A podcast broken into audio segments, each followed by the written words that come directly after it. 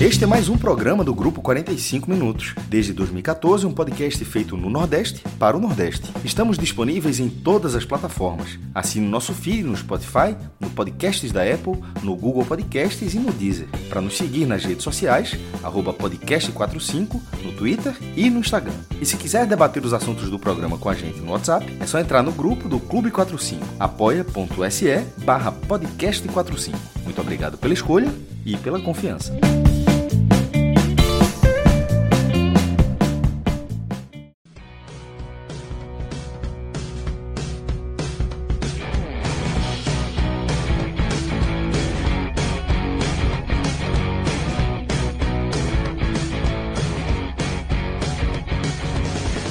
Olá, muito boa noite. Começando mais um telecast aqui do NE45, do 45 Minutos, do Clube 45, do Apoia-se, de qualquer coisa aí que vocês possam saber aqui do nosso canal no YouTube, né? Agradecendo a todo mundo que for chegando aí. A gente está iniciando aqui o final de semana de futebol.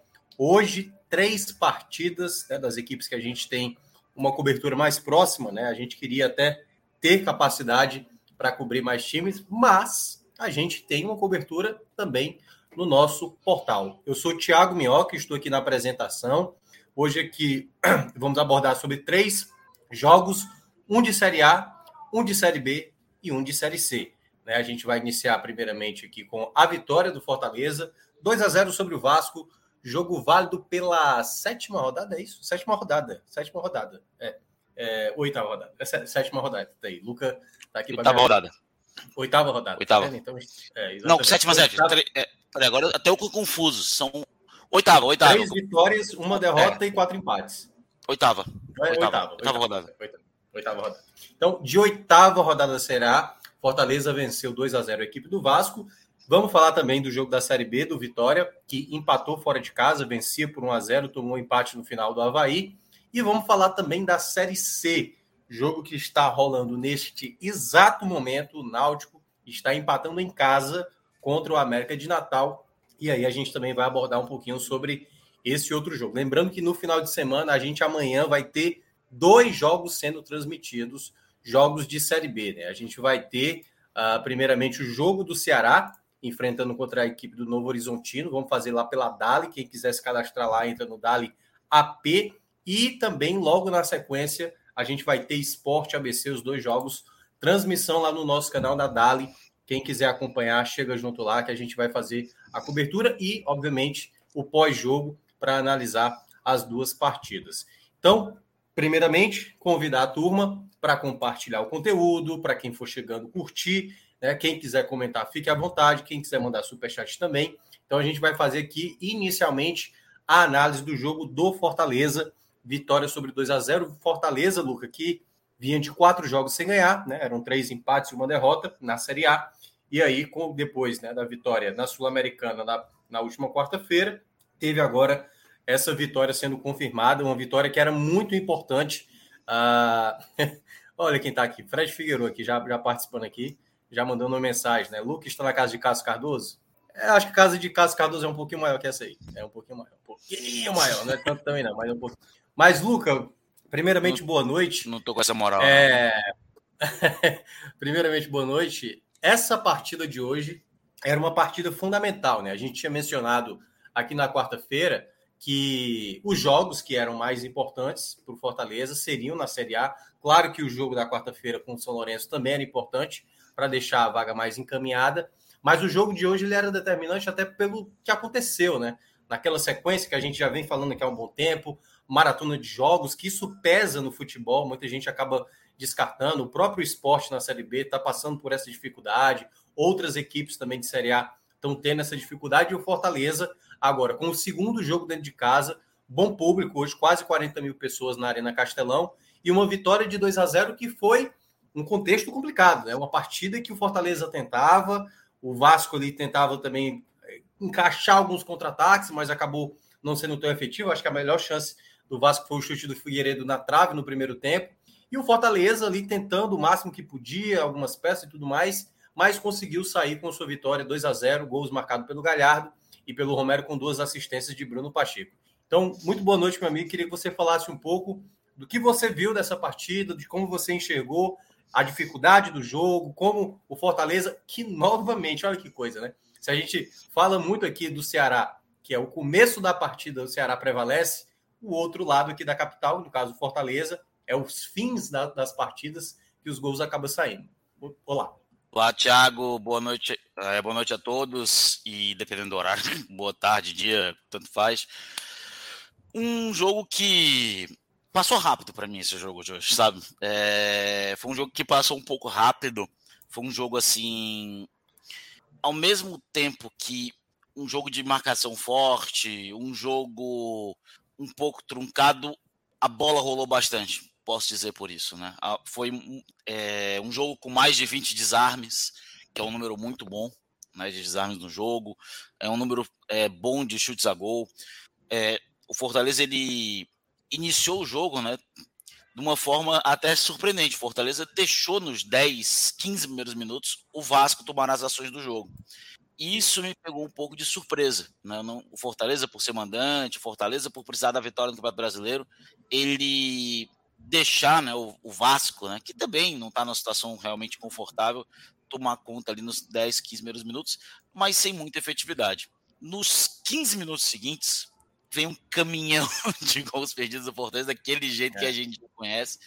É, cabeçada com Galhardo, chance do Galeb pelo lado direito. O Fortaleza perdeu inúmeras importantes. No Cero, né? Que recebeu uma boa bola do, do, Galhardo.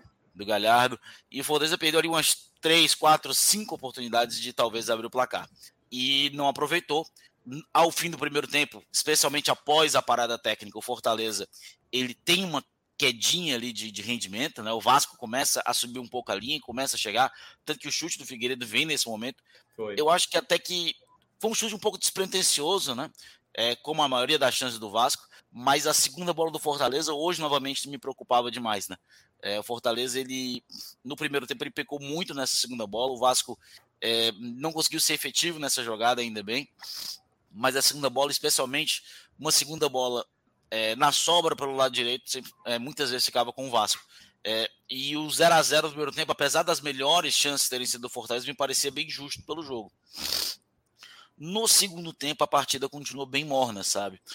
É, o Vasco ele chegava, ele tentava ter a posse, o Fortaleza sub, cada vez mais subia suas linhas, e eu acho que o grande trunfo estava justamente no elenco. Apesar do Vasco ter voltado à Série B, o Vasco teve aí a parceira da 777, que gastou rios e rios de dinheiro, e a gente pode dizer hoje que o elenco do Fortaleza talvez seja um pouco superior ao do Vasco. Sim, sim. É, por peças, né? E o Fortaleza aproveitou disso, soube mexer muito bem. O Moisés é, entrou Guilherme, entrou Pikachu, que entrou hoje entrou bem no jogo. E para mim, a substituição mais importante desse primeiro momento, que é Silvio Romero. É, jogou muito bem contra o São Lourenço e hoje novamente muito bem. É, essa linha né, de 4-2-3-1, onde a gente tem três jogadores para dialogarem com o Silvio Romero, né? Hoje, primeiramente o Galhardo, depois especialmente o Pochettino. É, em seguida, a gente, a gente tem ali o Pikachu pela direita, o Guilherme pela esquerda. Isso funcionou muito bem hoje, como funcionou na, na quarta-feira com o Guilherme, é, também com o Pochettino, que entende muito bem essa demanda do Galhardo, com o Caleb, e depois também ali com, com o próprio Pikachu. O, o, o, o Romero ele nunca fica tão isolado, ele sempre tem um jogador para colaborar com ele. E o Fortaleza ele tentava se achar. E à medida que ele foi substituído, especialmente com, é, com a entrada do Pochettino depois, o Fortaleza foi tomando conta. E o, o, Vasco foi perdendo força, o Fortaleza foi avançando, puxando a linha do Vasco para empurrando a linha o do Vasco, para trás. aliás, o Vasco fazendo uma cera assim do tamanho do mundo, né? Para eles estava maravilhoso, né? Para eles estava é. maravilhoso. Não, é, o o Léo Jardim fez cera, na hora das trocas, teve uma hora que o, o Jair fingiu que ia sair, acabou não saindo ganhou mais uns dois minutos ali, porque era isso que era o cenário do jogo, né? O Vasco, que está num momento bem delicado, achava que o empate estava de bom tamanho, e o Fortaleza, que estava na urgência, embora não tivesse tendo essa imposição de jogar o Vasco assim nas cordas, não era aquela pressão, pressão. Fortaleza estava querendo fazer o gol, isso era fato. Mas não era aquela pressão, o Vasco está todo recuado. Não, o Vasco até tinha chance ali de contra-ataque. Mas dava para ver o que o Vasco mais queria era o jogo, o jogo termine. Tanto que tinha muita cobrança ali dos jogadores, né, com a Edna, para que o jogo acabasse é, sendo descontado e ela acabou até compensando depois com os nove minutos que, que é onde o Fortaleza mais consegue sobressair, né? Quando sobe a placa dos acréscimos é quando o time, time cresce. É, e, e, eu acho isso até interessante, porque o Fortaleza ele hoje esperou, né? Ele voltou a fazer gol nos acréscimos. Fez jogo passado no pênalti, mas hoje ele voltou a fazer gol depois dos 40 minutos, que não vinha isso. acontecendo nos jogos anteriores, né? Não aconteceu contra a América, não aconteceu contra o Grêmio, não aconteceu é, São Paulo. contra o São Paulo, nem contra o Corinthians. Na verdade, contra o Corinthians ele levou um gol depois dos 40 Foi, minutos. Levou um gol, isso. É, e hoje ele voltou, não fez só um, fez dois. E justamente no jogador que a gente chamava a atenção de da falta que ele fazia ele foi decisivo no jogo de hoje. Bruno Pacheco. É uma jogada onde o Fortaleza ele, ele realmente nos dos 35 para frente o Fortaleza começa a marcar em cima do Vasco. Ele nota que o Vasco começa a cansar, que o Vasco já não está tão bem na saída e o Fortaleza com as substituições, com o ataque um pouco mais descansado, começa a marcar ali em cima. E essa marcação em cima complicou muito o Vasco. E foi justamente nessa marcação em cima do Fortaleza, tá com 5, 6, 7 jogadores no campo de ataque que o primeiro gol sai. Ele sai justamente de uma bola que é cruzada, a bola sobra lá do outro lado, e a, o Silvio Romero passa a bola pro, pro, Pacheco, pro Bruno né? Pacheco. O Pacheco cruza perfeitamente pro Thiago Galhardo se aproveitar e fazer 1 a 0 O Galhardo que fazia um jogo ali de altos e baixos dentro da partida, né? Tinha uhum. momentos muito bons, em outros ele errava coisas bobas. É, no geral, talvez desde o seu retorno à contusão, né? Tem, entre ele e o Luceiro tenha sido a melhor atuação de um dos dois é, até aqui e foi premiado com um gol que dá confiança, que traz ele de volta nesse momento que desde mais ou menos da, da eliminação para o Cerro Portenho é um pouquinho irregular, né? É, até pelas lesões e tudo mais, mas é, o Galhardo faz, chega ali e abre o placar 1x0 para o Fortaleza. Daí o Fortaleza teve total domínio do jogo. É, eu acho que esse é o momento que o Fortaleza mais se sente à vontade. Depois dos 40 minutos, o Fortaleza estava bem fisicamente e a diferença que faz não viajar. Isso. Cara, essa diferença. A gente pensa que não faz diferença, mas faz muita diferença um regenerativo de verdade. verdade. Bem feito e fez muita Foi o primeiro jogo que eu vi o Fortaleza realmente inteiro depois dos 40 minutos. Uhum. Inteiro. Porque contra o Solanes não tava. Fez o gol, mas não tava inteiro. Sim. E o Fortaleza hoje estava inteiro, muito inteiro depois dos 40 minutos. É, faz 1 a 0 depois uma boa, outra boa jogada com o Pacheco pela esquerda. Silvio Romero amplia de cabeça, um golaço.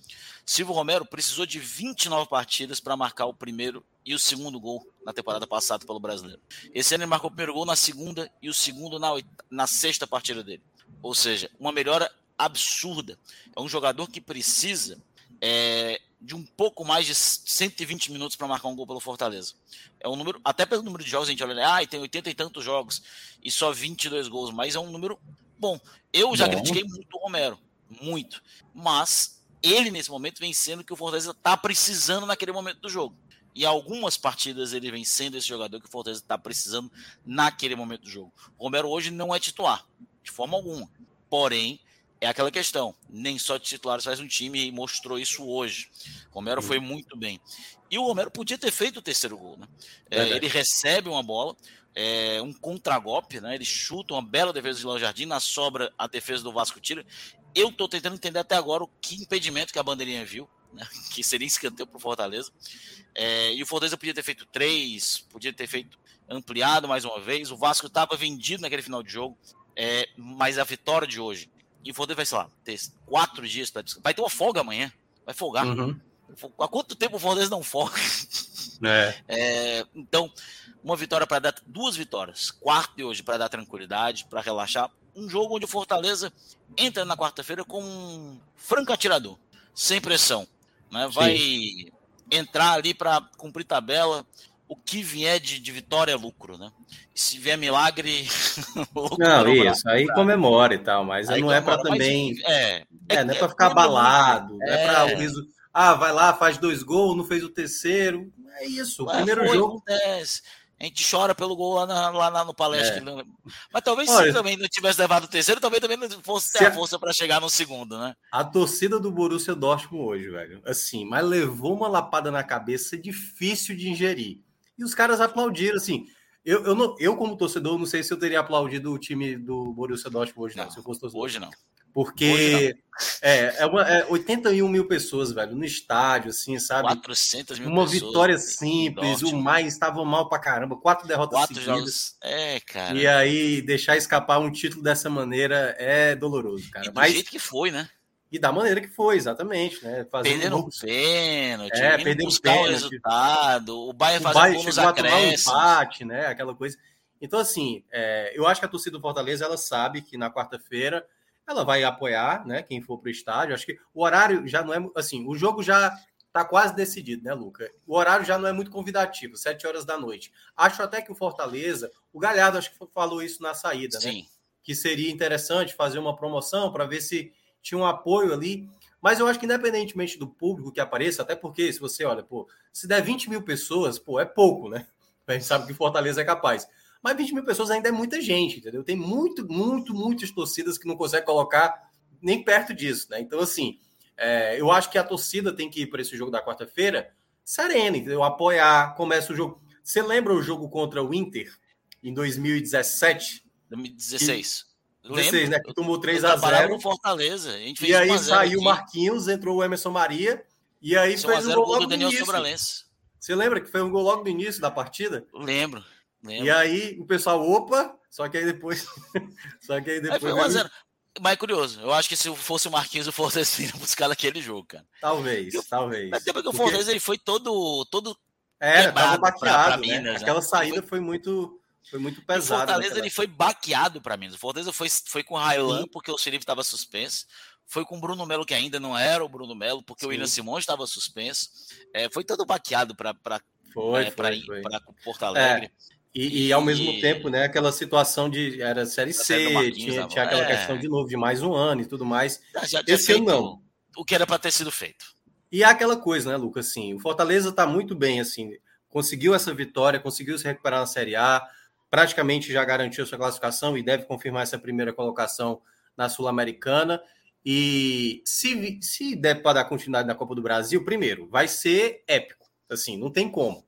Você conseguir passar ainda sobre esse Palmeiras, vai ser talvez o jogo da, um, do- um dos jogos da história do Fortaleza. E se não acontecer, vai começar a folgar o calendário, que é aquela coisa que a gente, isso, que a gente mencionava, que isso pesa, né? Eu, eu, eu falei aqui na semana passada, Lucas, você teve um problema na internet na semana passada, e eu estava aqui com a Juliana, eu estava falando sobre isso. Olha, não é justificando a derrota para o América Mineiro, mas é óbvio que pesa. O América, quando jogou com o Fortaleza na semana passada, ele jogou na quarta-feira contra o Inter na Copa do Brasil dentro de casa. Por mais que o América Mineiro seja lanterna da competição, por mais que é chato você perder- enganosa. isso, exato. É, como era o Fortaleza do ano passado, que muita gente dizia, pô, Fortaleza é último, mas não é esse time para estar na última colocação.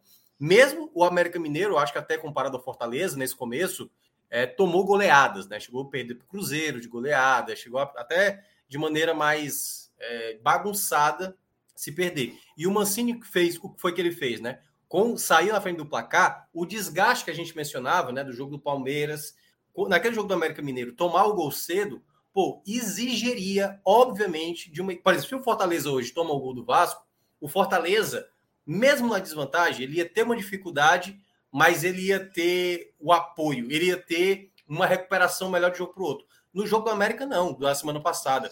Ele vinha de um jogo desgastante contra o Palmeiras, por tudo que aconteceu naquela partida. Teve uma viagem ainda envolvida e começa o jogo perdendo, entendeu? Então, assim, porra, como é que eu vou fazer um jogo que tá os 10 jogadores do América atrás, que vai exigir dos jogadores concentração, assertividade, rapidez? Porque se é o Fortaleza do mês de abril, que estava jogando ali na Arena Castelão, pô, a gente poderia ver isso. E por isso que quando eu falei aqui na semana passada, eu, eu falei o seguinte, Luca, eu falei o seguinte, o Fortaleza, eu tenho, eu tenho quase certeza que nos próximos jogos em casa, a gente vai ver de novo uma evolução do Fortaleza. A gente não vai ver mais jogadas erradas, jogadores com cada rendimento. Mesmo, eu acho que ainda tem alguns jogadores. Quando eu vi a formação hoje do Fortaleza, eu falei assim: essa é a melhor formação que hoje o Fortaleza tem no elenco. Assim, se você for montar os 11 do Fortaleza, talvez sejam esses aí. Talvez o pessoal ainda quer, ah, prefiro o Dudu do que, do que o Ting e tudo mais. Mas quando você olha em termos de qualidade técnica, os 11 que estavam em campo são os jogadores talvez mais técnicos que o Fortaleza tem. Depois de quarto eu entendi porque o, o Ting é titular. Isso. Pronto, pra mim matou pra mim, matou pra mim. E olha que eu gosto um- do Dudu. Mas um ponto que eu destaquei, Luca, foi o seguinte: na, na rádio, eu falei isso na rádio. É, mesmo você tendo um elenco de mais qualidade, não é só isso que vai determinar que você é superior ao adversário. Porque tem a ver também com o momento, como você bem destacou. Muitos jogadores estavam voltando de lesão. Bruno Pacheco voltando de lesão, o próprio Thiago Galhardo, que entrou no jogo passado, mas agora fazendo o segundo jogo dele, depois de uma terceira lesão que ele teve. Uh, o, o, o, próprio Luceiro, que le... Moisés Luceiro, que vem jogando mais tempo. ainda né, com dificuldade. Caleri que precisou de tempo na primeira vez e está precisando de tempo de novo é. agora.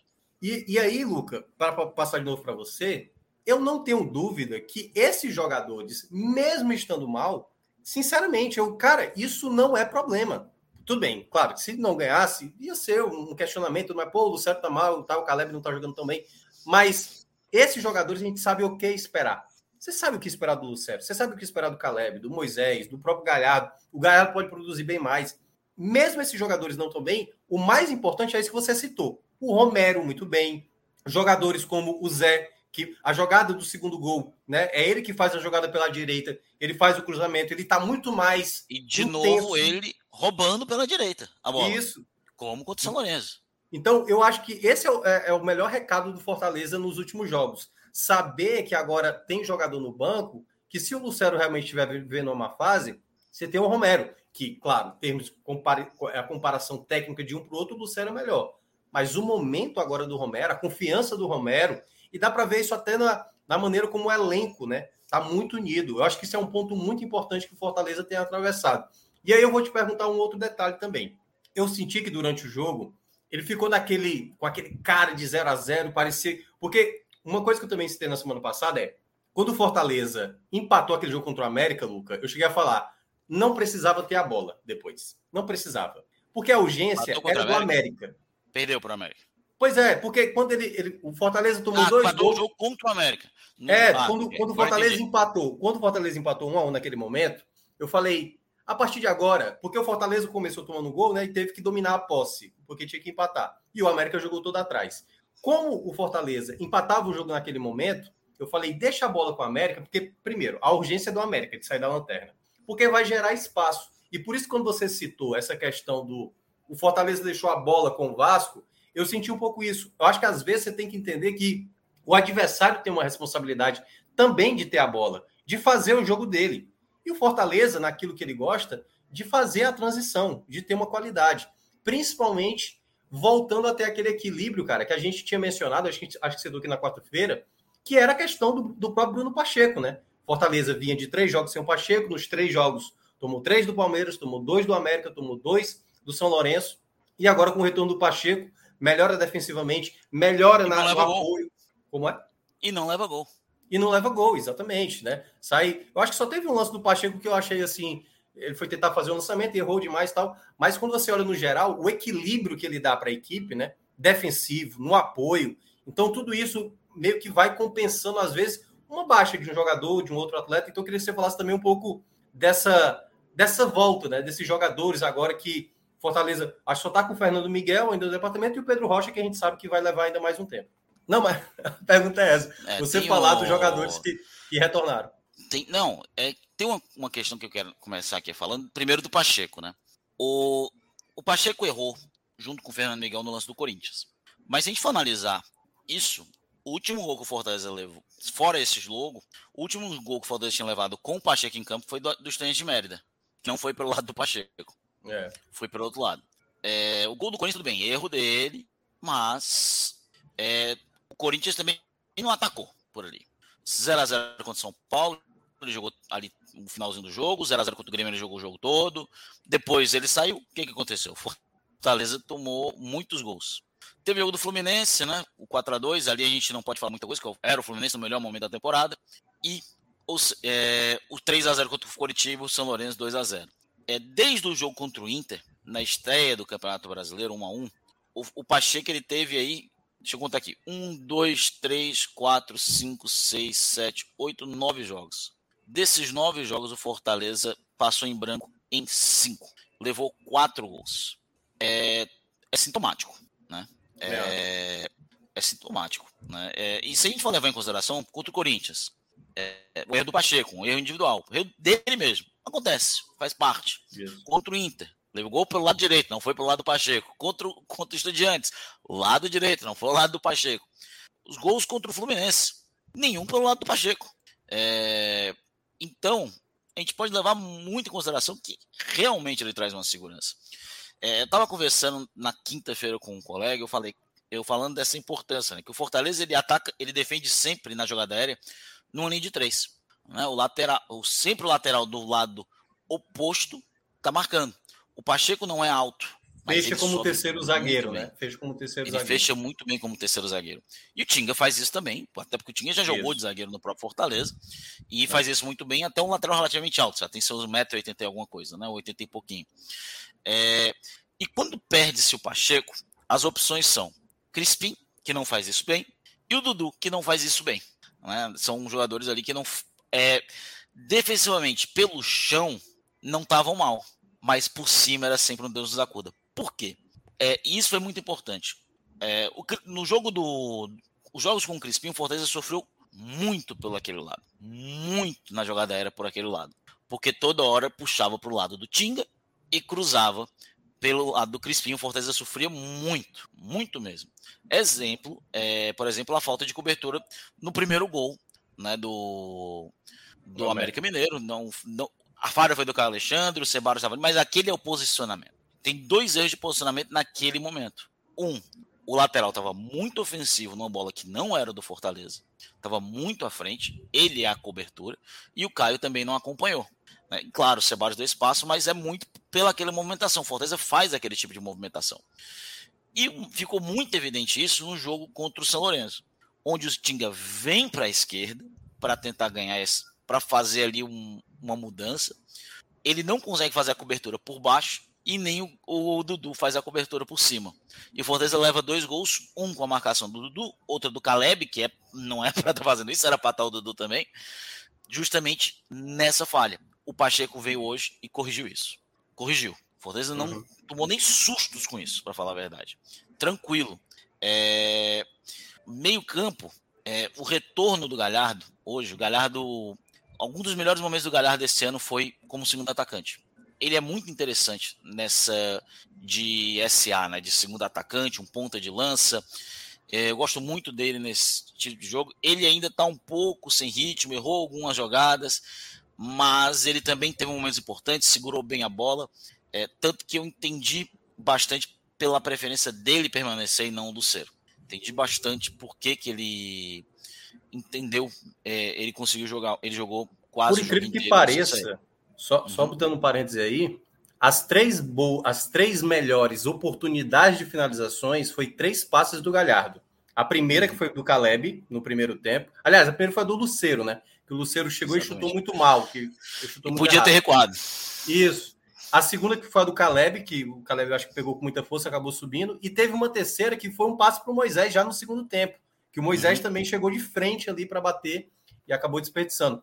Então, assim, eu, eu entendo é realmente essa questão. O Galhardo, pô, dá para fazer muito mais. Eu acho que dá. Mas mesmo assim, ele. Até porque ele era meia antes, né? Ele jogava como um camisa 10, na época do Vasco mesmo, quando ele atuava. No, no próprio Ceará, ele chegou nessa posição, depois Sim, que ele foi mais ele chegou como 10 e meio que terminou ali. Não é que terminou, né? Mas jogou em algumas vezes como falso 9. E eu acho que essa, como você mencionou, a escolha do Voivoda de mantê-lo ainda no jogo é. Eu, eu tirei o Luceiro. Se eu, se eu tirei o Luceiro e vou, por exemplo, vou, vou sacar também o Galhardo para colocar o Pochettino, ele perderia um jogador de oportunidade, como ele tem essa característica, né? Porque foi uma cabeçada de um jogador que tinha noção o, ali onde estava o Galhardo. É um arco flecha. O Galhardo é um arco flecha. É. é o cara que cria e que faz. E que finaliza. É, no, é, é, difícil achar esse tipo de jogador. O, a, qual foi o último arco flecha do Fortaleza? Foi o Daniel Sobralense na Série C em 2015, é, 2016. É, é, é, e em 2016. Do... É, tá Agora, a gente tá falando de mas padrão mais alto de característica.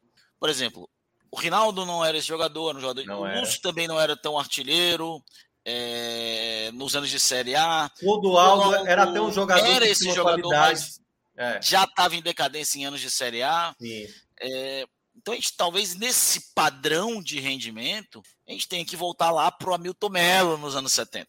Sim. Foi o último jogador que jogou Verdade. nesse nível de arco e flecha. É... Eu acho que o Galhardo é um jogador que ele é muito importante. Ele jogou bem hoje, ele foi um dos grandes responsáveis pela, pela volta de, de rendimento ano passado, né?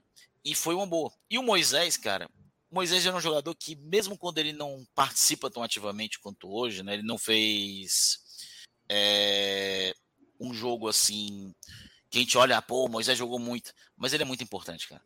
O que o Moisés desafoga de jogada, segura a bola, traz é. para frente, prende, é, é muito difícil você ter um jogador desse, né? É, o Moisés é um jogador muito bom. Eu já falei aqui, já falei aqui, já falei em outras lives, em outros canais muitas vezes. É, o Moisés ele não veio para substituir o David, na minha opinião. Até porque eu acho que os dois poderiam ter jogado juntos no, no mesmo time, porque são características, eles têm características em si parecidas, mas a característica final é muito diferente. Que o David vai sempre buscar o gol. Sempre. Ele sempre vai abaixar a cabeça e buscar o gol. O Moisés não. O Moisés, ele, especialmente, de uma, um, do segundo terço do Campeonato Brasileiro do ano passado para cá, ele é um jogador que ele pensa muito mais no que ele faz. Que era uma crítica muito nossa, inclusive, né? Ele pensa muito mais no que ele faz. Ele é um jogador que ele hoje ele busca uma ele busca uma jogada em grupo, ele busca uma jogada coletiva, ele busca o 2-1, ele busca o afunilamento do, do Bruno Pacheco, é, sentiu muito, muita falta desse jogador que afunila nesses jogos, inclusive, sentiu muita falta. É, então, realmente ele foi, é muito importante, especialmente quando ele tem alguém para dialogar, que era uma coisa que faltou nos últimos jogos. E querendo ou não, foram jogos que a gente pode falar aqui que desde o retorno, desde a lesão, foram os que ele teve mais abaixo também foram jogos que ele teve mais isolado dentro de campo, né? Uhum. Então, achei que ele foi muito bem. Mas quero destacar um jogador que ele vem jogando, mas hoje eu acho que ele já melhorou do que ele vinha jogando, que foi o Caleb. Não vinha bem, hoje já foi melhor. É, cometeu umas faltas bobinhas ali na recomposição, mas conseguiu segurar bem a bola, conseguiu criar boas jogadas, é, teve chutes de perigo, bons cruzamentos, inclusive uma boa jogada no primeiro tempo, onde lá o Jardim cabeceia, é um cruzamento dele, não, acho que uma cabeçada do, do Luceiro, não estou lembrando aqui direito, é, mas foi um cruzamento dele, então voltou a jogar bem e eu queria destacar isso, e claro, cara, não vou poder deixar de destacar, é, hoje eu achei o João Ricardo um pouco mais seguro, né? No sentido seguro. Ele vinha bem, ele estava espalmando bem as bolas, estava com um bom tempo de bola, mesmo um pouco mais dentro do que o normal. Hoje eu já achei ele mais dentro do tempo de bola, ainda não está no ideal, mas já dentro do tempo de bola que a gente se acostumou ele, é, com ele de forma anterior. É, eu também achei. Eu acho que é isso que a gente até também tinha mencionado aqui também na quarta-feira, né? Que com o tempo, com o ritmo, jogando mais jogos e aí e aperfeiçoando. E uma coisa que eu também gostei do Fortaleza, Luca, que é, é aquela coisa que às vezes é até difícil de mensurar. Na verdade, a gente percebe muito mais na sensação do time dentro de campo. Era um time mais consciente. Perceba, o Fortaleza em nenhum momento da partida, com o 0 a 0 e que obviamente, né, pô, um jogo dentro de casa contra o Vasco que tá mal e tal, o Fortaleza ele não foi afoito, cara. Eu não senti o Fortaleza naquela coisa do. O Fortaleza, claro, queria jogo, porque o Vasco tentou cada vez mais retardar, mas o Fortaleza não era atropelado, sabe? Aquela que bate o lateral de todo jeito, chuta de onde for. O Fortaleza trabalhava a bola, entendeu? Então, por um momento, eu achei que o jogo ia terminar 0 a 0 porque acho que até o Léo Jardim estava até fazendo uma partida que segurava o Vasco. Mas eu senti que o cara, o Fortaleza ele não está fazendo. Ele poderia fazer aquela pressão, aquele abafa, mas isso poderia gerar o contra-ataque que o Vasco tanto queria, que era isso que eu citei na semana passada do jogo do América. Porque quando o time está desgastado, às vezes o jogador pensa errado. Então teve muita jogada ali que a bola ia para o Vasco, ia no contra-ataque, o Fortaleza bem alinhado defensivamente. Assim, acho que teve uma jogada no primeiro tempo, foi o Caio perdeu uma bola que gerou um certo contra-ataque ali um pouco perigoso. Mas todas as vezes que o Fortaleza ia para o ataque, ele estava bem, tipo, ó, se perder a bola aqui, já tem um jogador para reposição. Já temos para onde voltar. Já sei qual jogador que vai ser acionado. Então eu senti que o Fortaleza estava muito consciente. E claro, né? Que aí a jogada do gol, né? Que foi uma jogada trabalhada, como você citou, dos jogadores que vieram do banco, né? Um cruzamento que veio ali do, do lado esquerdo, primeiramente com o Pacheco, para o gol do Galhardo, e depois, né, fazendo ali as jogadas, a jogada que saiu do segundo gol, que também começou pela direita, caiu na esquerda, e ali o Guilherme soltou para o Pacheco fazer, é, dar o cruzamento para o gol do, do próprio Silvio Romero. antes deu, a gente até deu uma pincelada mais ou menos na, na, no desempenho de alguns atletas e, de uma certa forma já tem um pouco de spoiler aqui do, dos destaques da partida. Mas antes da gente citar isso, Luca, eu vou, eu vou antes eu quero entrar no assunto especificamente, mas antes eu vou dar aqui um, uma vazão nos comentários, que teve muito comentário aqui da galera e agradecer. Galera, ó, deixa o like para quem está acompanhando, a gente agradece muito. Sábado, 8 horas e 48 minutos, exatamente aqui em Brasília, eu estou aqui em Fortaleza. E, e eu na Calcaia. É. e deixa o like, entendeu? Você está aqui acompanhando, se você for novato, aqui é um canal que a gente fala do futebol nordestino, claro, dando mais foco nas duas equipes cearense, Ceará e Fortaleza, nas três é, de Pernambuco, né, Esporte Náutico e Santa Cruz, e nas duas baianas, Bahia e Vitória, quando dá também, que a gente não tem a disponibilidade, mas a gente aborda aqui de uma maneira geral muito futebol e sempre no pós-jogo a gente faz uma análise da partida. Então, agradecer aqui ao Ângelo Rafael, que deu boa noite, dizendo que no segundo tempo é perfeitamente possível fazer o terceiro, não podemos nos dar por vencido. Ele está falando, deve estar tá falando do jogo uh, do Palmeiras, né? Que ele falou que em 2005 o Hélio dos Anjos, um rolo compressor, metia um ou dois gols nos 15 primeiros minutos. Se o Fortaleza fizer dois gols nos 45 minutos, no Castelão lotado, é, certamente passa a ter jogo, né? Se fizer dois gols no é, O negócio é fazer dois gols no primeiro tempo. É, no Palmeiras. o Palmeiras. É, o Palmeiras vai jogar amanhã, vai sair de Minas, vai terminar o jogo em Minas 8 e meia da noite do, do, do é. domingo, né? E vem para cá. Vai é. ser, acho que vai ser a primeira vez em muito tempo que o Fortaleza vai pegar um time que talvez esteja tão desgastado quanto ele, é, mais ou menos assim. Isso. Falar, porque eu, também acho. O Marcílio. Almeida também está aqui, dando boa noite para a gente. O Ângelo Rafael está sugerindo colocar ingresso a 10 reais. É... O Ângelo Rafael está supondo aqui se o processo da FIFA contra o Luceiro, isso não está afetando ele, né? Na... Talvez... É aquela coisa, a gente não sabe, né? Não sabe, né?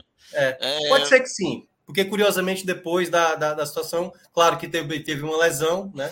De uma certa maneira. A gente nunca mas... sabe o que acontece lá dentro, né, cara? É, é... exato. Ou que se passa é... na cabeça de, de qualquer pessoa, né? De qualquer pessoa. É muito é, engra... é uma coisa, não muito engraçado, mas é, é muito curioso, né? É, como é complexo viver dentro de um vestiário, né? Total, é, eu falo isso por experiência própria, né? Total. De jogador que não tá bem porque tá com problema em casa com a esposa, o filho tá doente. É, um jogador que às vezes está lesionando muito porque não sabe que tem um metabolismo um pouco mais lento e não pode tomar Sim. aquela cervejinha no dia de folga. Já vi também esse caso. É, de jogador que às vezes está jogando com lesão, também já vi jogador jogando com facite plantar, sem saber que tinha facite plantar, plantar depois foi atestado, jogador com problema crônico nas costas atuando.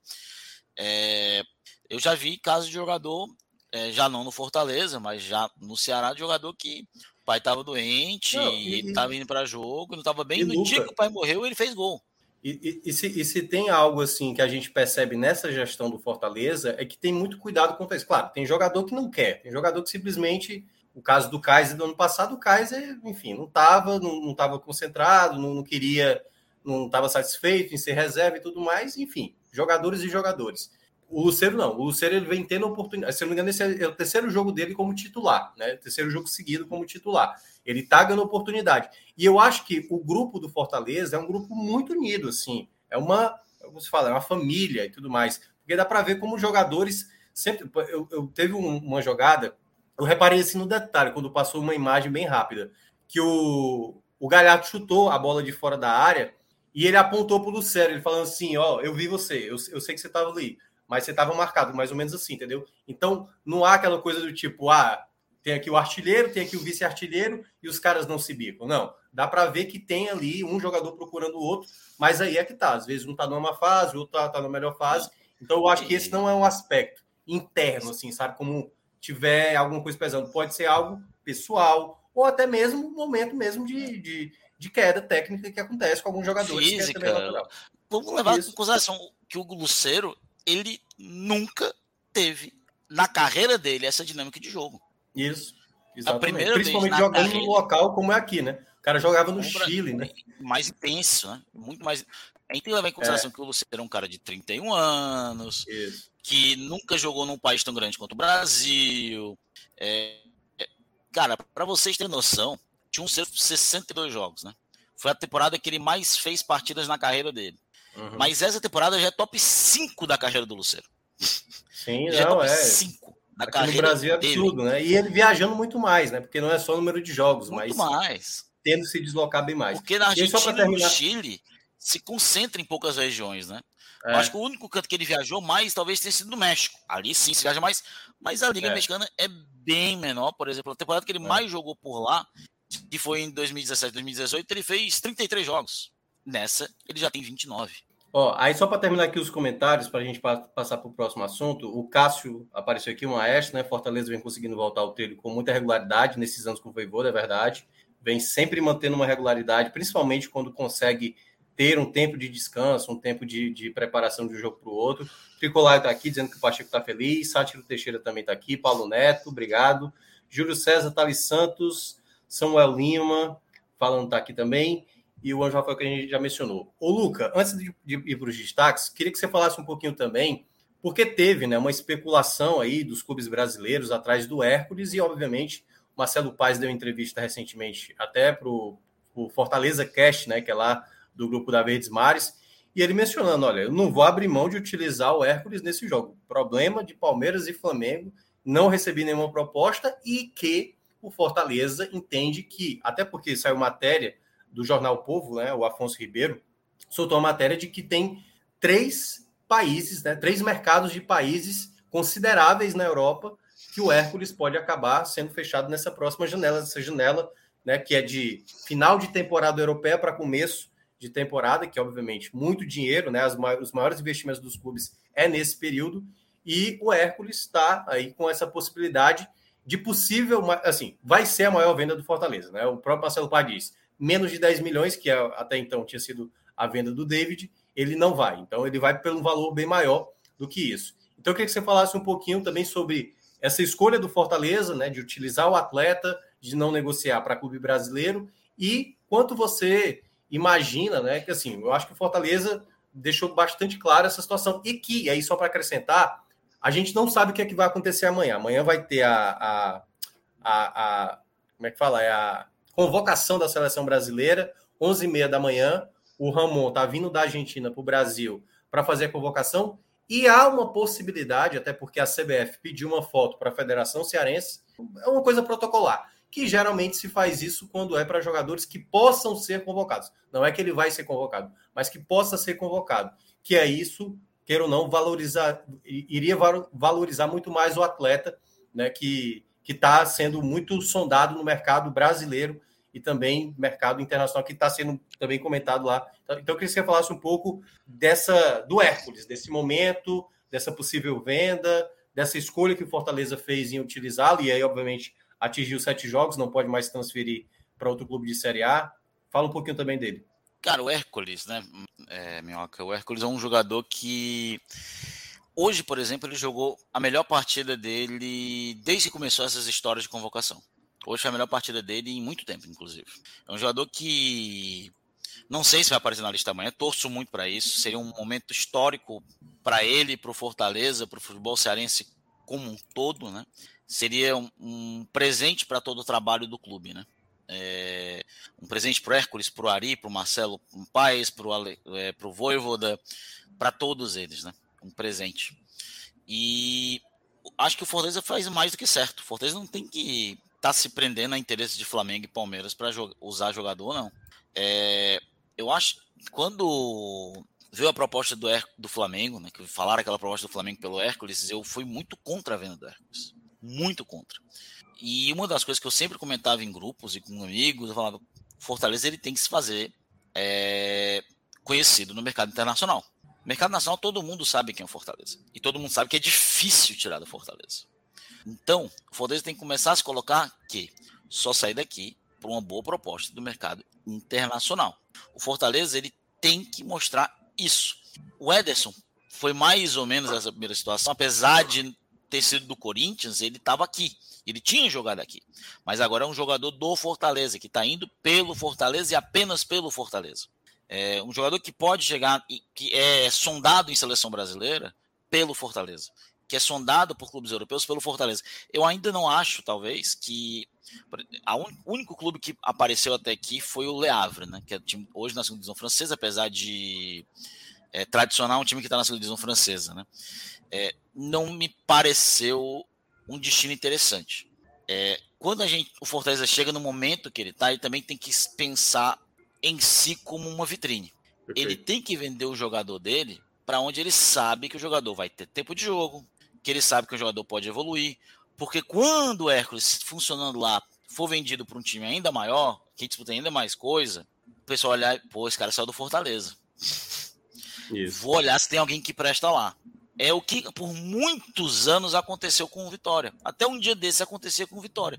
O Vitória, no final dos anos 90, começo dos anos 2000, até o fim dos anos 2010, era e foi e é até hoje o maior exportador da história do futebol brasileiro no, no Nordeste.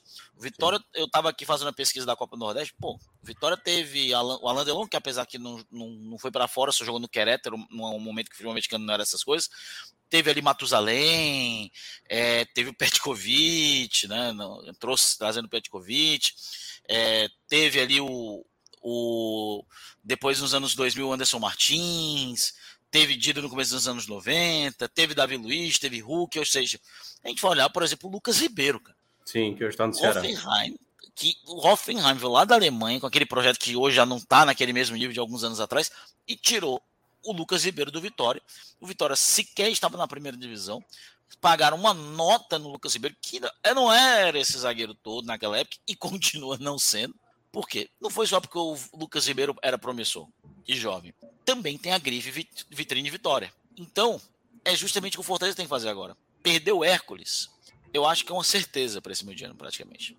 É, eu acho que hoje o Fortaleza ele não, não vai conseguir segurar o Hércules. Até pelo desejo do jogador, é, até pela necessidade de fazer caixa com venda. O Fortaleza precisa começar a fazer caixa com venda. Uhum. É, o Fortaleza precisa realmente. Vai ser difícil repor o Hércules. Sim. Mas era difícil repor o Ederson e ver o Hércules. Isso. Então a gente tem que acreditar que pode achar alguém. Vamos ver se o, o Voivoda acha um hermano aí para que seja condizente para o lugar do Hércules. Mas eu acho realmente que fez certo. Fortaleza ele tem que se abrir para o mercado internacional. Fortaleza hoje ele não é um protagonista. Não vou dizer que o Fortaleza é um grande protagonista do futebol brasileiro mas o Fortaleza também não é aquele coadjuvante, não pode ser mais, nem pode se colocar sim, mais sim. como aquele coadjuvante que todo mundo passa na frente. Isso, isso. tem que acabar. E, e, eu acho que isso é um passo bem importante, Luca, que é o que o Fortaleza, assim, Fortaleza vem, vem crescendo a cada ano, crescendo, e essa do mercado internacional é bem importante, né? Eu, eu sempre cito o caso do Curitiba do ano passado, que começou a Série A com, tendo o Igor Paixão e vem, conseguiu uma venda absurda Hoje o Fortaleza não conseguiria assim chegar, e eu acho que a possibilidade agora é exatamente com o Hércules. E você conseguindo fazer isso, tanto é que apostou nessa no, no jogador Cauã, né, que está vindo lá do Goiás, que já está treinando até com os profissionais, que eu acho que na, na próxima janela já vai ser inscrito. Fortaleza tem que começar, o que é, foi uma grande dificuldade, você que trabalhou no clube sabe dessa dificuldade de como é que eu vou trabalhar a base se eu nem estou conseguindo ter dinheiro para manter um elenco, por exemplo, né, que todo ano disputando uma Série C. Então, esse período de crescimento né, e do que pode vir pela frente, né, o próprio Marcelo Paes falou a questão de SAF, que pode começar esse ano, mas ser concretizada mesmo a partir de 2024, o novo acordo né, da Liga que vai surgir, mais dinheiro entrando, esse é o momento propício para que você comece a ter jogadores que saiam do seu time e que você acaba sendo lembrado no mercado nacional. Opa, surgiu esse garoto, esse garoto foi longe, então tem algo sendo feito lá dentro que está conseguindo se destacar. Né? Então acho que é um processo, se leva um tempo, às vezes vai ter jogador que se paga muito bem e não vinga, vai ter jogador que sai às vezes até mais barato. Pô, lembro do Kaká quando saiu de São Paulo, a torcida fez o Kaká valer muito menos na época e depois o Kaká se tornou o que, que foi na Europa. Casemiro. O próprio Casimiro e tal. Mas cada coisa, eu acho que o Fortaleza está nesse processo de, de maturação como clube, assim, para dar grandes saltos. E eu acho que essa questão do mercado internacional é bem importante. Agora, Luca, que, queria que você falasse um pouco aí, agora, já que você deu um pouco de spoiler ali no, na hora que foi analisar alguns jogadores, mas queria que você falasse mesmo assim os teus principais destaques e quem você acha que ficou mais abaixo na partida. Beleza. Mais abaixo, cara, eu achei que o Fortaleza, a maioria dos jogadores teve ali um rendimento ok. Se eu fosse citar um todo mundo teve ali num par, um ou outro teve acima. Acho que o único que teve realmente abaixo foi o Lucero. né? Ele não, não tá bem ainda, tá, um, tá até um pouco tá precisando dessa confiança, né, de fazer o gol, botar a bola para dentro. A gente nota que ele tá um pouco afobado em algumas jogadas de finalização. É, então acho que ele foi o único abaixo, que não é uma coisa. Voltando aqui a lembrar, já é mais uma lesão, um cara de 31 anos, jogando é, num futebol muito mais intenso do que ele está acostumado, com muito mais viagem. É um jogador que, tanto na primeira vez, ele demorou alguns jogos para chegar naquele ritmo que a gente queria que ele chegasse. É, e agora não é a mesma, o, o, nível de adversário não é o mesmo para estar tá fazendo os golzinhos ali na, que foram dando aquela confiança. Mas vai sair, o gol dele vai sair, é questão de tempo, né? Uhum. É, então ele vai como meu único destaque é, negativo. Meus destaques positivos eu vou começar, cara, com o Galhardo, né? É, eu vou colocar o Galhardo aqui como terceiro lugar. O Galhardo ele teve momentos ruins, momentos bons no jogo, mas os bons foram muito bons, né? Que o colocam aqui nesse momento. Não só o gol que foi importantíssimo para abrir o placar, mas ele criou oportunidades, ele segurou a bola, ele sofreu falta, ele teve ali uma liderança em campo bem importante. Em segundo lugar, vou colocar novamente o Silvio Romero, presença ativa nos dois gols. É, a jogada ali passa por ele no primeiro gol, ele faz uma cabeçada linda no segundo gol. É, é o, o, estrangeiro com mais gols na história da Arena do Castelão em si. É o, artilhe, o maior artilheiro da história. E, e aquele história, gol lá que tinha sido dado concurso foi dado para ele. A gente, quando Mas... gravou na, na quarta-feira, a gente estava considerando. Na súmula, né? Mas acho é. que a Comebol reverte, né? A Comebol acaba revertendo. Não sei se reverte. Porque ele nem tocou na bola, realmente. Quando eu olhei de novo, ele, ele sequer tocou na bola. Mas ele é. As Comembol, vamos ver o que é Comembol. A Comembol é, gosta de Argentina. Né? A Comembol gosta de Argentina. Não duvido não que ela vai manter. Mas ela gosta de Argentina na Argentina, né? no Brasil, o esquema é outro, né? É, mas ele fez um dois de novo. Se ele foi o melhor em campo na quarta, hoje ele teve aí em segundo lugar. Mas o melhor em campo não, não dá pra. Cara, o cara meteu duas assistências no jogo. Podia ter saído com três assistências com três assistências, hoje. verdade monstro defensivamente. Pô, um lateral, é, é muita coisa, independente de qualquer coisa. É, e ele foi o melhor em campo para mim. Bruno Pacheco voltou como se não tivesse nem parado, né? Fez muita falta. O Fortaleza precisa mesmo de um jogador para ser o substituto dele quando ele não estiver em campo. Fortaleza é a grande lacuna. E aqui eu vou colocar, sendo muito sincero, não acho culpa da diretoria. Tentou. Também né? acho que não. Spin, o Esteves era uma, uma aposta que nós aqui muitas vezes colocávamos ele ali como uma aposta interessante. Não funcionou, acontece, faz parte. É, infelizmente não funcionou. Apesar que eu mandava ele para jogar na Venezuela, né? Porque pelo menos para garantir o salário, né? Ei, mas tu tá aí, né? Vamos jogar, né? Pelo menos uma vezinho aqui. Vamos conhecer aqui o Caribe venezuelano. Mas hoje o Pacheco, cara, mostrou. Ele, sem sombra de dúvidas, foi o jogador que mais fez falta nesses últimos jogos, viu, Minhoca? E hoje foi o melhor é, em campo. Eu concordo. Uh, o Ângelo Rafael até lembrou aqui do, do lance do Galhardo, da questão do Galhardo, que eu cheguei, acho que eu falei aqui na semana passada, que, que eu falei assim: o Fortaleza, não é que o Fortaleza perdeu porque o Galhardo não jogou.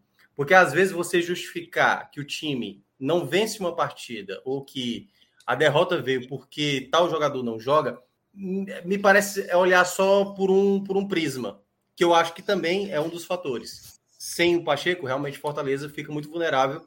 E deu para ver, que a gente também citou aqui na, na quarta-feira, Luca, que tem como o Voivoda conseguir manter o equilíbrio, né? Ele poderia ter feito como ele fez no final do jogo contra o São Lourenço, colocou o Brits, né? Trouxe o Benevenuto para jogar de zagueiro.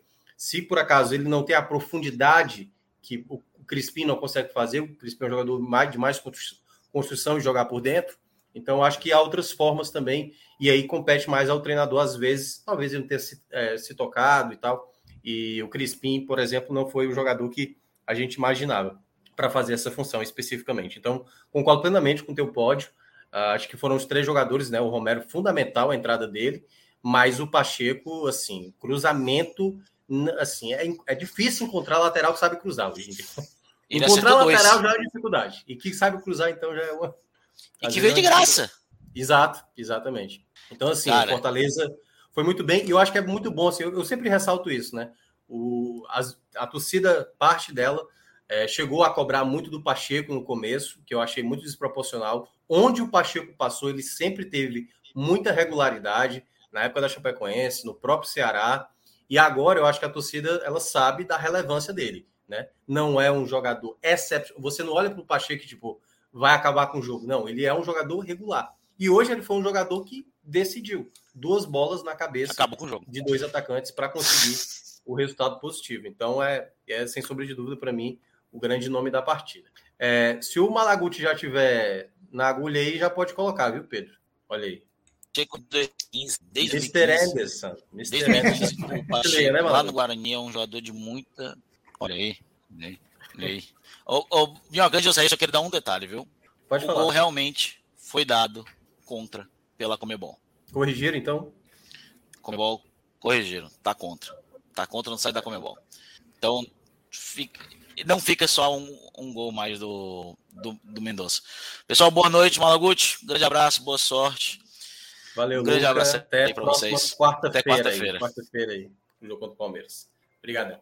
Agora sim, vamos aqui com Anderson Malaguti, Mr. Anderson, já diria o pessoal lá do, do, do Matrix, para falar um pouquinho aqui sobre o empate fora de casa da equipe do Vitória. O primeiro empate né, na, na Série B. Exato. O time só tinha conhecido ou vitórias ou derrotas.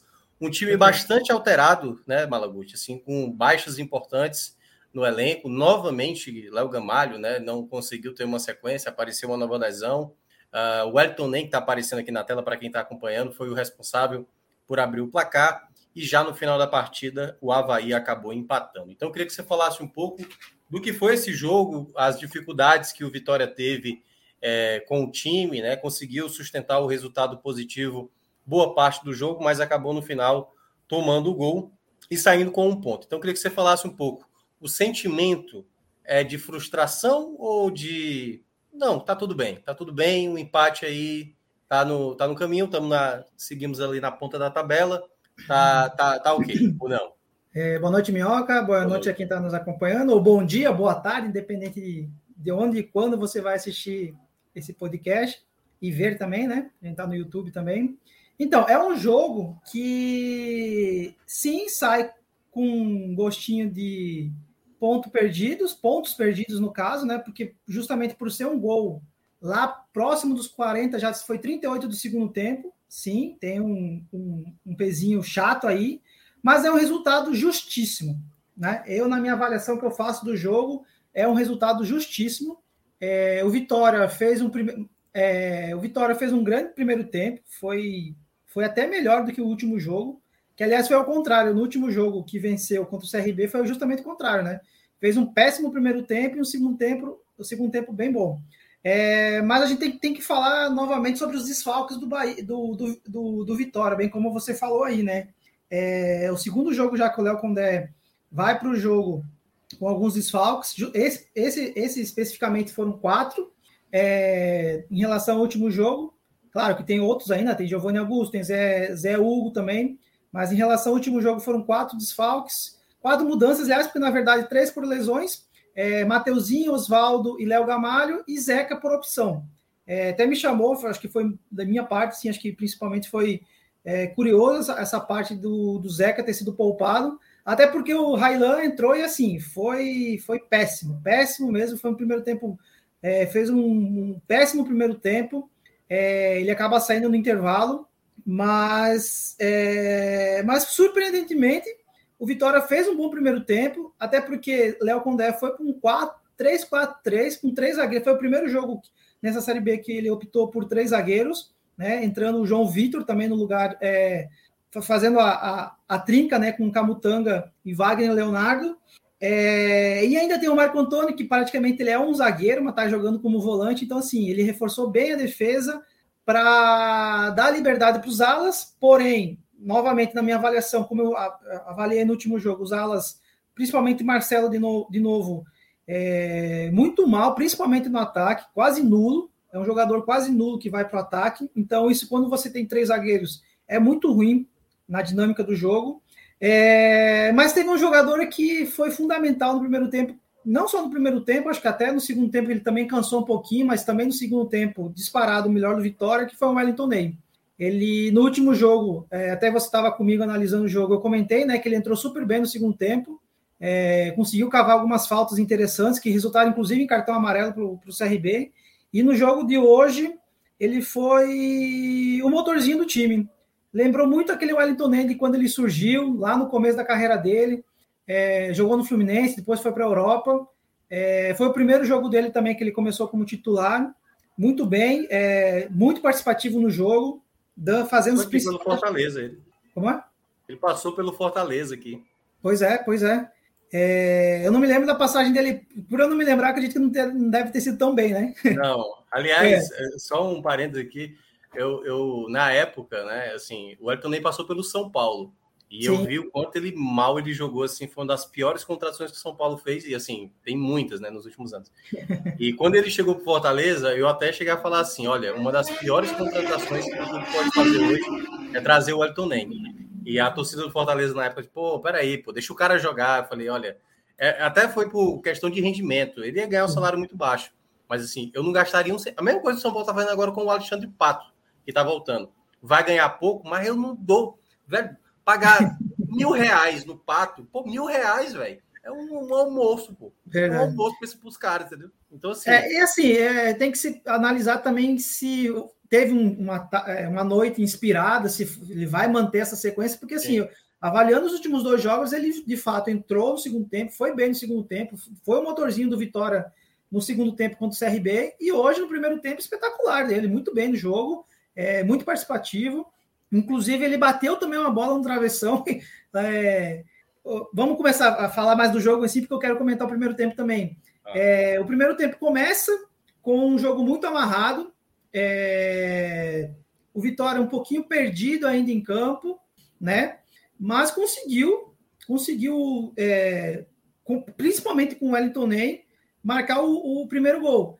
É, e foi curioso porque foi o jogo do melhor ataque contra a pior defesa, né? O Havaí. É, é um comentário que eu queria fazer também, acho que é um dos piores Havaís que eu vi dos últimos, dos últimos anos é, a, minha primeira, a minha primeira oportunidade como jornalista esportivo foi cobrindo time de Santa Catarina, então eu acompanhava muito bem o Havaí lá em 2018, 2019.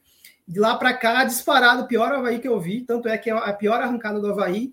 Então, o, o Vitória se aproveitou desse fator do, do, do Havaí ter a pior defesa e é um dos times que mais erram, tem mais erros graves na defesa. E tanto é que o primeiro gol do, o, gol do Vitória no jogo sai assim sai de um erro bizarro da saída de bola do goleiro, que o próprio Wellington Ney recupera a bola, toca para o Trellis e o Trellis devolve para o Ney chutar de fora da área e fazer um bonito gol. É, foi, foi um bonito gol mesmo. Isso aos 18 do primeiro tempo, que deu uma tranquilidade melhor para o Havaí. E já aos 23, o, o Vitória tem novamente uma grande chance com o Ney, que ele bate uma bola no travessão, uma falta no travessão, que inclusive o próprio o goleiro do Havaí fez uma defesa meu. Ia ser um frangaço. A verdade é essa, ia ser um frangaço. É, e no rebote, o Marco Antônio acabou sozinho. Esse foi um lance curioso, porque eu não, eu não consegui reparar no, no, no, replay se teve impedimento, não, mas o juiz não deu. Acredito que talvez fizesse o gol, ele até anularia, mas praticamente, soz, praticamente não, sozinho no, na, na, jogada, nesse, nesse, nesse rebote do, da bola do travessão do Wellington Ney, e acabou parando na, na defesa.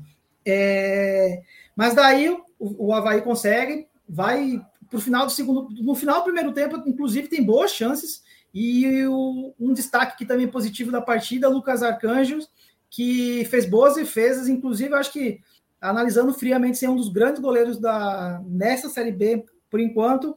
Porém, o torcedor do Vitória tem que ficar um pouco preocupado, porque no, praticamente no último lance do primeiro tempo ele foi dividir uma bola e acabou torcendo o tornozelo. É, a imagem, aí, inclusive, ele sai no intervalo para a entrada do, do Dalton é, que por sinal é, entrou, é, não vou dizer tão mal assim, mas assim, pelo menos me passou uma insegurança muito grande. E o Lucas Arcanjo apareceu no, no, banco de reservas durante o segundo tempo com um tornozelo bastante inchado. Então, eu não sei se a gravidade ainda da lesão, se foi uma entorse, é, mas é, uma, é um ponto que aí que acontece, é mais um desfalque para o Vitória. A gente, a gente começou, eu comecei a minha análise aqui falando que o Vitória teve é, vem sofrendo bastante com, com os desfalques, né? E o Lucas Arcanjo pode ser que vire aí mais um. É, o mais próximo um... jogo do Vitória é na outra sexta-feira, né? Contra a equipe do Ituano, no Barradão Isso. e tal. Isso, mas a gente tem que ver, né? Saber se foi algo mais sério ou se foi realmente um entorse ali, um inchaço, que com o gelo até a é. sexta consiga se recuperar. É, vai, a gente vai ter que acompanhar aí durante a semana Mas daí entra, aí começa o segundo tempo com o Léo Condé fazendo duas modificações, né? Que é a própria entrada do Dalton e também o Zeca no lugar do, Railan, do Railan, né? Railan foi muito mal no primeiro tempo. Então, só que daí o segundo tempo do Vitória é praticamente outro jogo. Se acomodou muito no placar. Eu acho que é, Léo Condé talvez demorou também para entender um pouco desse segundo tempo. E principalmente também as mudanças talvez não fizeram tão, tão bem para o time, né? Porque o que acontece? mais um pouco já esperado, né, Malagos? Porque se o time já não tinha suas peças principais, Exato.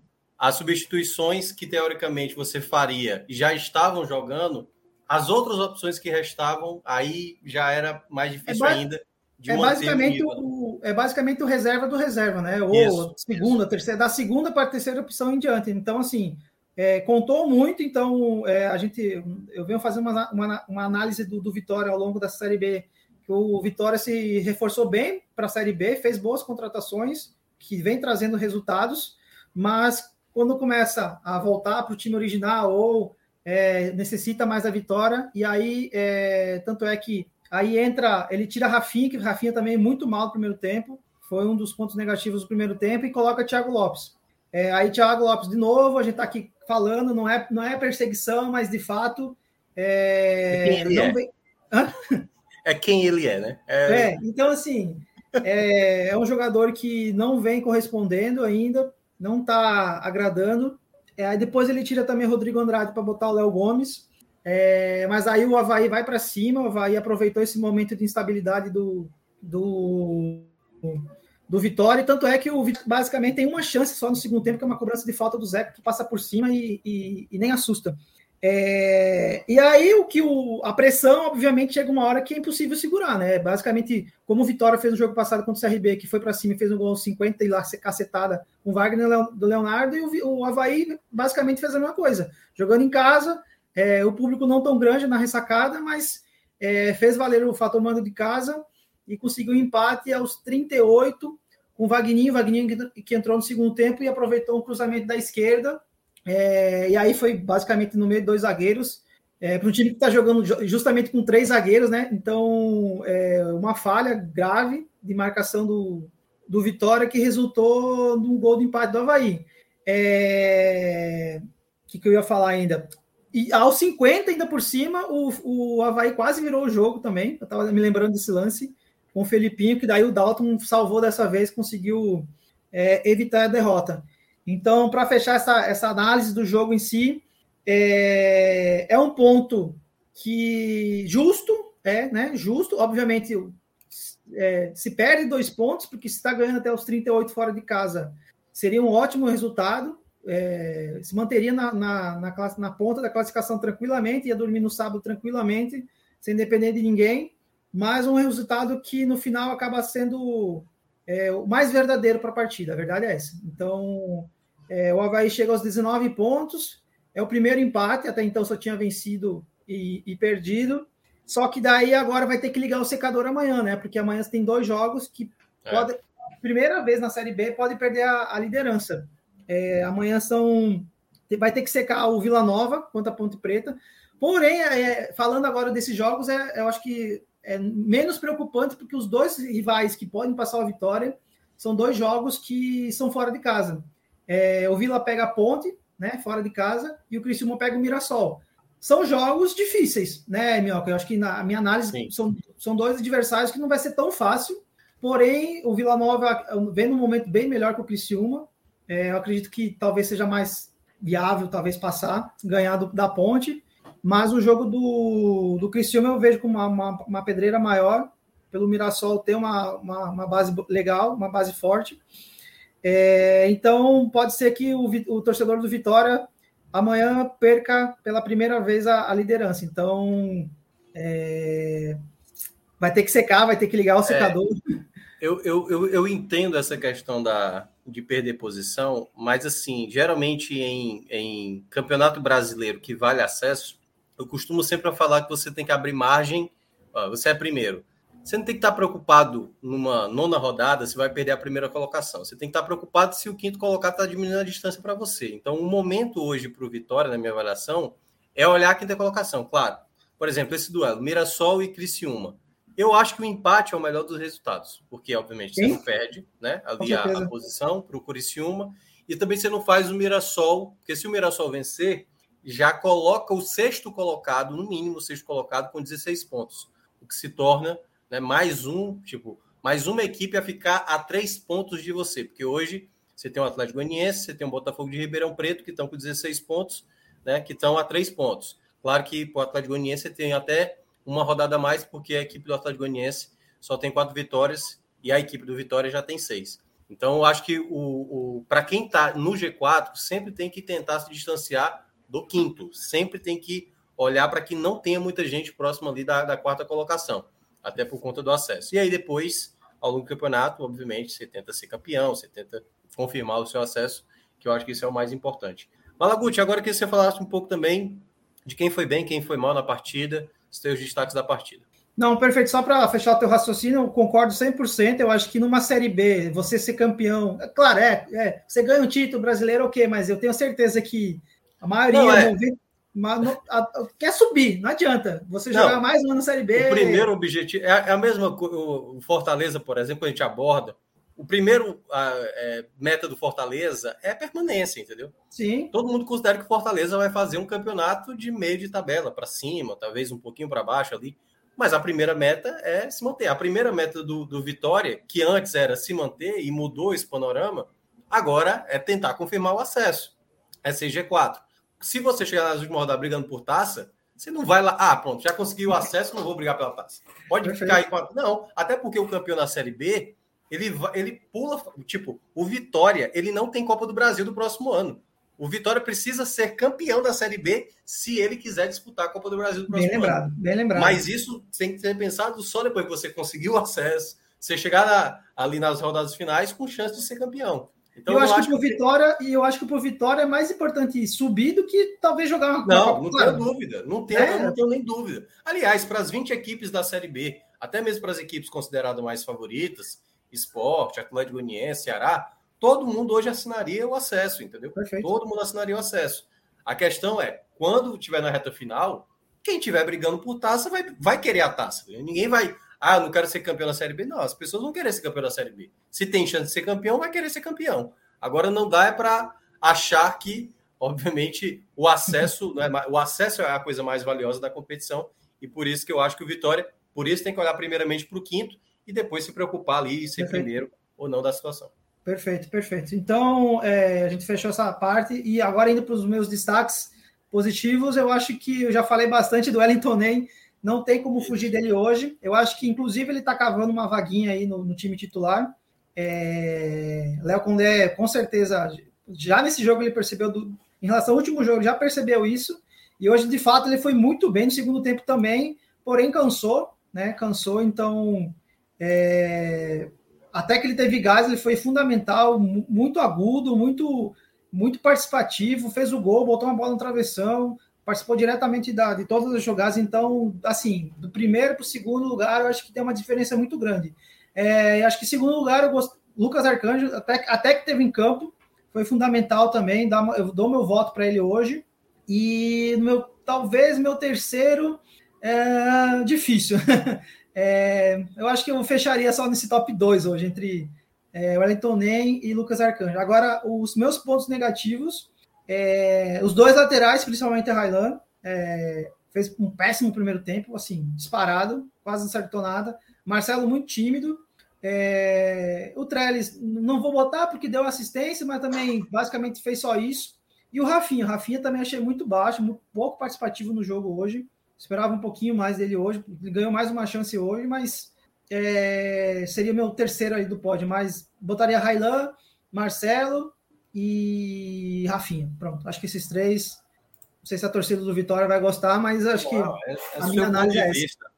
Aliás, eu até peço para que a torcida que esteja acompanhando aqui, se for no gravado ou não, você pode colocar também quem você achou melhor ou pior. É um ponto de vista aqui do Malaguti. Claro. Né? Cada, cada pessoa analisa de uma forma, e todo torcedor também tem o seu, os seus destaques, quem foi bem, quem foi mal. Então, agradeço, Malaguti. Agora a gente vai chamar Clauber, né, que vai falar agora do jogo do, do Náutico, que está já nos bastidores, já está entrando aí, já está com a cara mesmo aí. De, essa cara, de, essa, cara essa de cara entrega tudo. Cara de 0 a 0 aí. Não é cara Veja. de derrota, não, porque derrota estaria com a cara já puta. Veja, assim. não, mas fez 0x0 com derrota. Antes tivesse perdido. Era melhor que tivesse perdido logo. Mas é isso. Completa. Malaguti, muito, muito obrigado. Vá curtir seu sábado aí. Não sei obrigado. fazendo o quê, mas vai, vai fazer o quê agora, assim, só por curiosidade. Cara, eu queria fazer muita coisa, mas aqui em casa, agora que a minha criança pequena, é... não tem mais nada, porque já foi dormir, Entendi. então vou sentar no Entendi. sofá, vou tomar a minha estelinha e. Gosta de basquete, também, né? não? Gosta de basquete, não? Cara, gosto, mas esse, esse ano eu tanta coisa aconteceu na minha vida esse ano que eu não consegui. Eu tô conseguindo vai, acompanhar futebol vai, e. Vai ter o jogo 6 agora do. do tô ligado. Na tô Band, ligado. né? Vai passar aí o. Mas antes disso, ainda vou ter que dar uma. Ah, inclusive, pessoal que está aqui acompanhando a gente, vou fazer. Vou vender o nosso pão, né, Cláudio? A gente tá todo dia aí no NE 45, então, por favor, passem lá. Não sei se vocês querem botar também aí que cai um técnico do CRB. A gente publicou a matéria. Roberto Lousa. É, aproveita, vão para o NE 45 tem muita informação lá, a gente está com uma audiência muito legal, um trabalho muito bacana da gente. A gente está todo dia aí ralando para conseguir essas informações em primeira mão. dizer que é assim, eu não sou de elogiar. Às vezes tem muita coisa que eu participo que eu não sou de fazer elogio, não. Eu fico calado e tal. E, mas não é nem para dizer que é ruim, não. Mas é porque quando eu, quando, eu, quando eu vou falar, é porque realmente eu acho uma coisa muito boa. O NE45 é o melhor portal de, fute, de futebol nordestino. Assim. Não tem conteúdo tão completo como o NE45. É muito e é rápido. A redação, a nossa redação é muito rápida, pega informação muito rápida, vai, tem checagem muito rápida. Então, assim, Verdade. eu falo com propriedade mesmo que é é um trabalho espetacular. Então, é, quem não conhece, é, Pedro, que está nos bastidores ali, pode até baixar um pouquinho aí na home. Por exemplo, a gente tem, tem resultados da, da Série A3 do feminino, a gente tem resultado do A2 do feminino, a gente tem todos os jogos do campeonato do, dos pernambucanos, dos pernambucanos não, dos nordestinos. Do também, né? Que o Ceará, o Ceará perdeu até mais um jogo.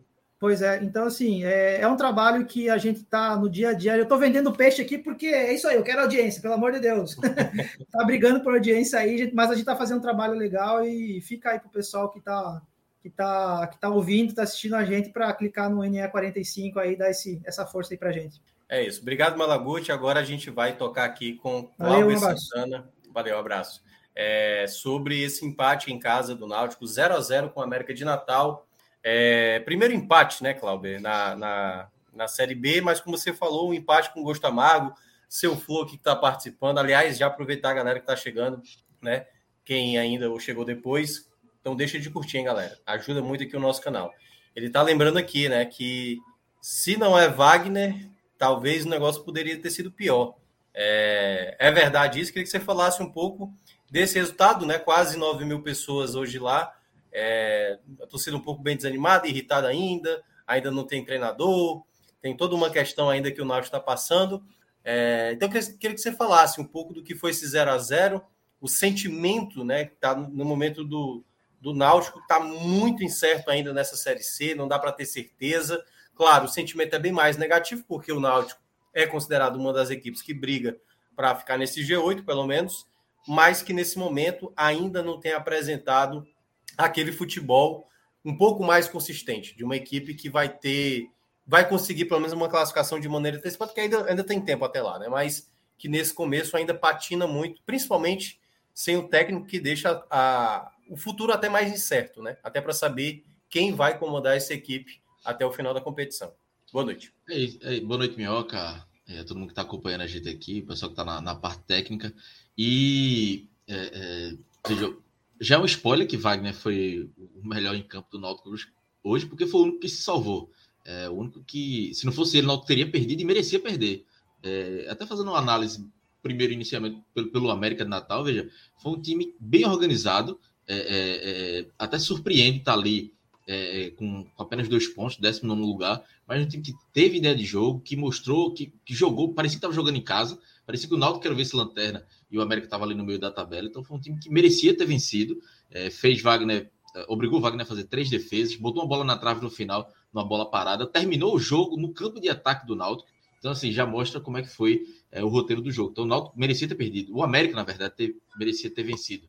É, é, acho que a, a, manchete aí é, é, é do NE45 é perfeita. O América criou boas chances, Wagner salvou e o Náutico garantiu, né? Segurou o empate. E aí, falando do Náutico, o Náutico hoje tem, tem sete pontos, está no décimo, segundo, décimo lugar, pode perder posições ainda com a sequência da rodada. E a sensação é que o Náutico tem mais pontos do que futebol. Porque dos, dos cinco jogos, é, não dá para fazer nenhum elogio a nenhum dos cinco jogos. Nem nas vitórias. Nem na vitória contra, contra o, o São José e contra o Floresta. Contra o Floresta foi uma vitória ali muito é, mais no, no, pulmão, na vontade do que na qualidade. Foi um jogo ruim contra o Floresta, o Náutico ganhou. Fez o 3x1 no final do jogo, mas o 2x1 é, seria mais, mais adequado pra, pra, pela produção das duas equipes. E hoje o 0x0 é, é, é injusto para o América de Natal. Para o Náutico, não. Para o Náutico foi lucro.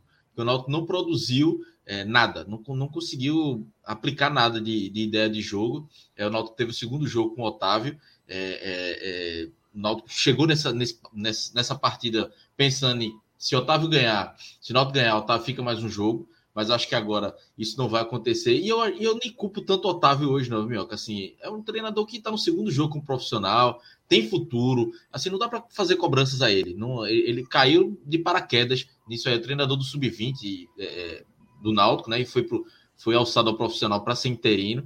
Mas assim, ele não tem responsabilidade. Ele tentou, fez a dele, mas dentro de um limite. O problema é que o Náutico tem.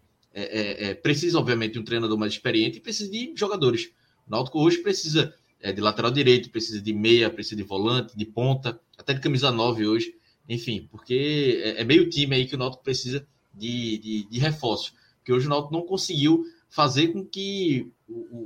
Fazer uma, uma, jogada trabalhada, tirando a bola parada, que o Náutico assustou uma vez ou outra, como tem sido o ano quase todo. O Náutico não teve ideia de jogo. É, Otávio repetiu a formação com, com é, Vitor Ferraz com meia, Souza e Mangabeira. Mas hoje o, o, o treinador do América de Natal, né, o, o Thiago, fugiu o sobrenome dele, acho que é Thiago Carvalho. Ele conseguiu neutralizar o meio campo e Vitor Ferraz e Souza não conseguiram tocar na bola, não conseguiram olhar na a bola.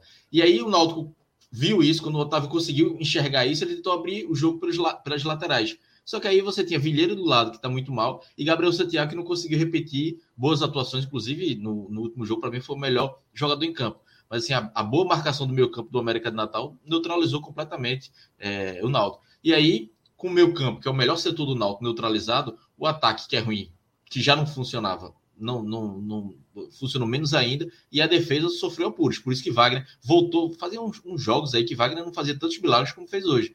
E hoje foram pelo menos três cara a cara.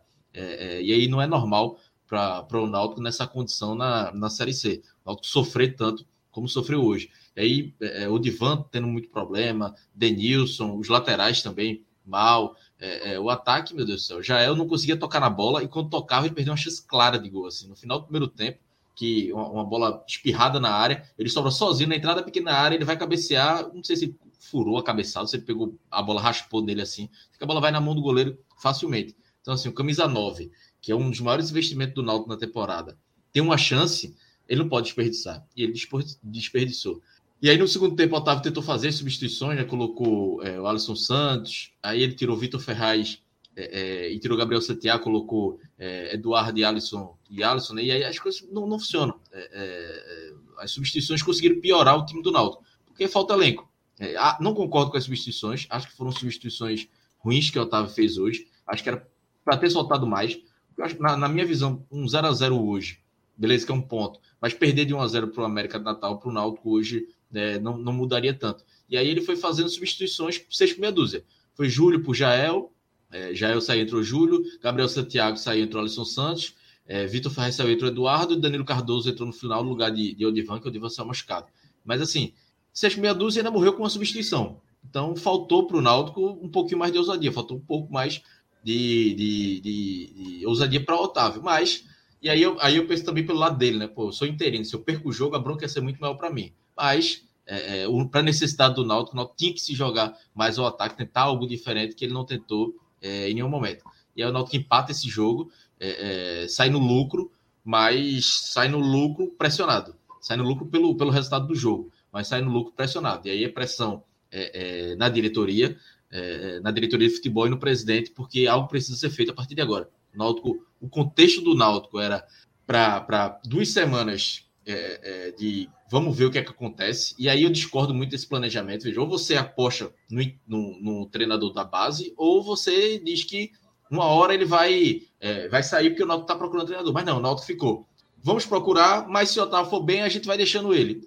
Aí não é, planejamento, aí é apostar no acaso. E, e hoje o acaso mostrou que, é, é, é, que vai decidir pelo Náutico. O resultado vai decidir pelo Náutico. E foi o que decidiu hoje. A tendência é que na próxima semana o Náutico agilize um treinador. E aí, a, se há duas semanas o Náutico não tem convicção em nenhum treinador, vai arrumar alguma convicção. E aí, seja em Marcelo Cabo, Daniel Paulista já negou duas vezes, ou Lousa, que caiu agora, ou Dalpozo, enfim. É, Catalá já, já foi para o Remo, né? Mas é, a diretoria vai ter que buscar uma convicção do jeito que dá. Do jeito que dá, porque perdeu duas semanas. É, o Náutico venceu o Floresta, mas, mas empatou hoje em casa. Então, quatro pontos em dois jogos em casa. Então, é, é, a sensação é mais de tempo perdido. E, e, muito mais pelo por esse planejamento da diretoria que ficou, não teve convicção.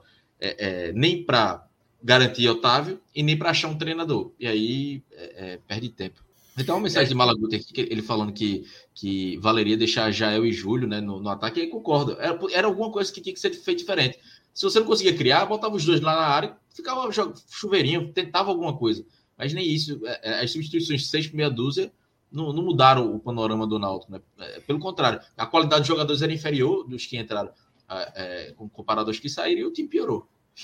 E, e, aí eu acho que é muito na, na base, Cláudio, do, do treinador inexperiente que, ao mesmo tempo, também ele não, por exemplo, se ele faz algo desse tipo e o time toma um gol, eu, eu entendo, a lógica é essa. Você é. jogando em casa, você tem que colocar força máxima, ataque máximo para ver se consegue. Mas é isso, talvez ele foi precavido a ponto, não, não vou fazer nenhuma. É, tipo, todo para frente, o time já estava mal, e se eu fosse para frente ia tomar o gol e tudo mais. Então, é, é, eu acho que o grande erro foi na semana passada, com a vitória que teve sobre o Floresta, achar que não, as coisas podem, podem acabar se resolvendo dessa maneira. Talvez não precise ter que gastar para trazer um técnico, para ter uma nova comissão, talvez é, já ter uma pessoa aqui que já entende o contexto e tudo mais. E aí é, é, é, é não planejar, como você falou, né? É basicamente torcer para que dá, dê certo. E a tendência é que não dê certo. Quais são os interinos que acabam assumindo e acabam conseguindo dar um resultado de maneira tão imediata e tal. Assim. Então é muito difícil, até porque, como você falou também, tem as lacunas do próprio elenco, as dificuldades de ter um time de fato equilibrado, um time com força, um time organizado, né, como você citou muito bem, do outro lado, o América de Natal. Mesmo a décima, assim, não tenho dúvida que para o América de Natal hoje, o empate foi frustrante, né? Pô, se teve uma chance dos caras vencerem, foram hoje pô, seria uma chance da gente conseguir sair dessa situação. A pressão está muito maior em cima do América do que em cima do Náutico. Mas o Náutico tem uma pressão até por conta desse momento que atravessa com o elenco e sem uma ideia do que vai ser o daqui para frente. Quem vai tocar né, é, o, o, grupo, o elenco, uma, monta uma montagem de elenco de novo, né, trazer peças para incrementar nesse Náutico a ponto de melhorar. Então eu queria que você falasse também um pouco dessa semana que virá, né? Assim, qual é a tua previsão, as tuas informações quanto a, ao nome do novo treinador? É, uma característica, está muito solto, vai ser uma. Não tem nenhum tipo de ideia de jogo, ou, ou praticamente um treinador, se é mais jovem, se é um treinador mais experiente, se é um treinador que conhece o, o Náutico, né? Ou conhece o futebol pernambucano. Então, eu queria que você falasse um pouco dessa semana o que é que se espera do Náutico, ou, no caso, se não se espera, o que você gostaria que pelo menos se estabelecesse um prazo para que isso seja decidido, né? Até quando seria o aceitável para o Náutico esperar esse momento para definir logo quem vai ser o seu novo comandante? Veja, Minhoca, a única certeza que eu tenho, e aí é que o Náutico vai, vai, vai, contratar um treinador. Se não contratar, vai ser uma surpresa muito grande. Aí é também porque deu uma merda muito grande também, aí que o Náutico, ninguém quis ver. Mas eu acho que vai contratar um treinador. Depois de hoje, vai contratar um treinador. Mas eu não acho também que isso vai ser a solução. Se não chegar um treinador e não chegar dois, três jogadores no mínimo, não vai mudar muita coisa. O treinador não vai fazer milagre, não vai fazer Vilheiro ser mais inteligente, não vai fazer Diego Ferreira é, é, é melhorar. Não vai. Precisa de reforços. Mas é, é acho, acredito que o Náutico vai contratar um treinador, mas é muito difícil apostar no, no perfil que o, que o Náutico vai trazer. Amanhã o Náutico pode trazer Dalpozo, ou pode tentar Louser, mas não sei se Louser vai aceitar ir para uma Série C hoje. Ele já tá, ele tá num patamar de Série B, bem interessante. É, acho que hoje o Náutico vai tentar ligar de novo para Daniel Paulista. Já levou dois nãos, não, Daniel Paulista. chegou a oferecer quase 130 mil de salário Daniel Paulista, seria o maior salário da Série C. E Daniel Paulista não quis, porque espera alguma coisa da Série B. E aí, mas assim, tudo pode acontecer. Talvez Daniel queira, aceite agora. Ah, viu que não vai, ninguém vai querer ele agora no, no mercado. É, o CRB B, agora está em busca, né? O CRB agora está em busca. É. Pode ser que. O problema é que ele saiu obrigado lá, né? Do CRB. Isso, exatamente. Então, é isso que eu ia falar, né? Ele já passou é. lá e saiu da, da maneira é. que foi. O último trabalho dele foi no CRB, né? Não sei. É, dizem que ele estava esperando alguma coisa da Chapecoense, até agora é, a Argel segue lá na Chapecoense, então é, é, não sei se ele, o Daniel vai esperar mais, mais alguns jogos, se o Náutico vai esperar também para o Daniel. E aí tem outros nomes, né? O, o próprio Marchiori, que o Náutico chegou a negociar, é, é, foi uma das negociações que mais avançaram, foram dois, três dias de negociações, só que o Náutico não queria pagar o que Marchiori pedia. E veja, o que Marchiori pedia era bem menos do que Daniel, que o Náutico ofereceu para Daniel. Então, uhum. assim, era uma questão de 40 mil de diferença, 50 mil de diferença. E o Náutico queria um, um patamar bem mais baixo, mais baixo até do que dado, é, do salário que, que, que, dado. Então, assim, talvez hoje o Náutico ligue de novo para Marquiori, que seja mais fácil, ó, vamos aqui, vamos pagar o que tu quer e vamos acertar.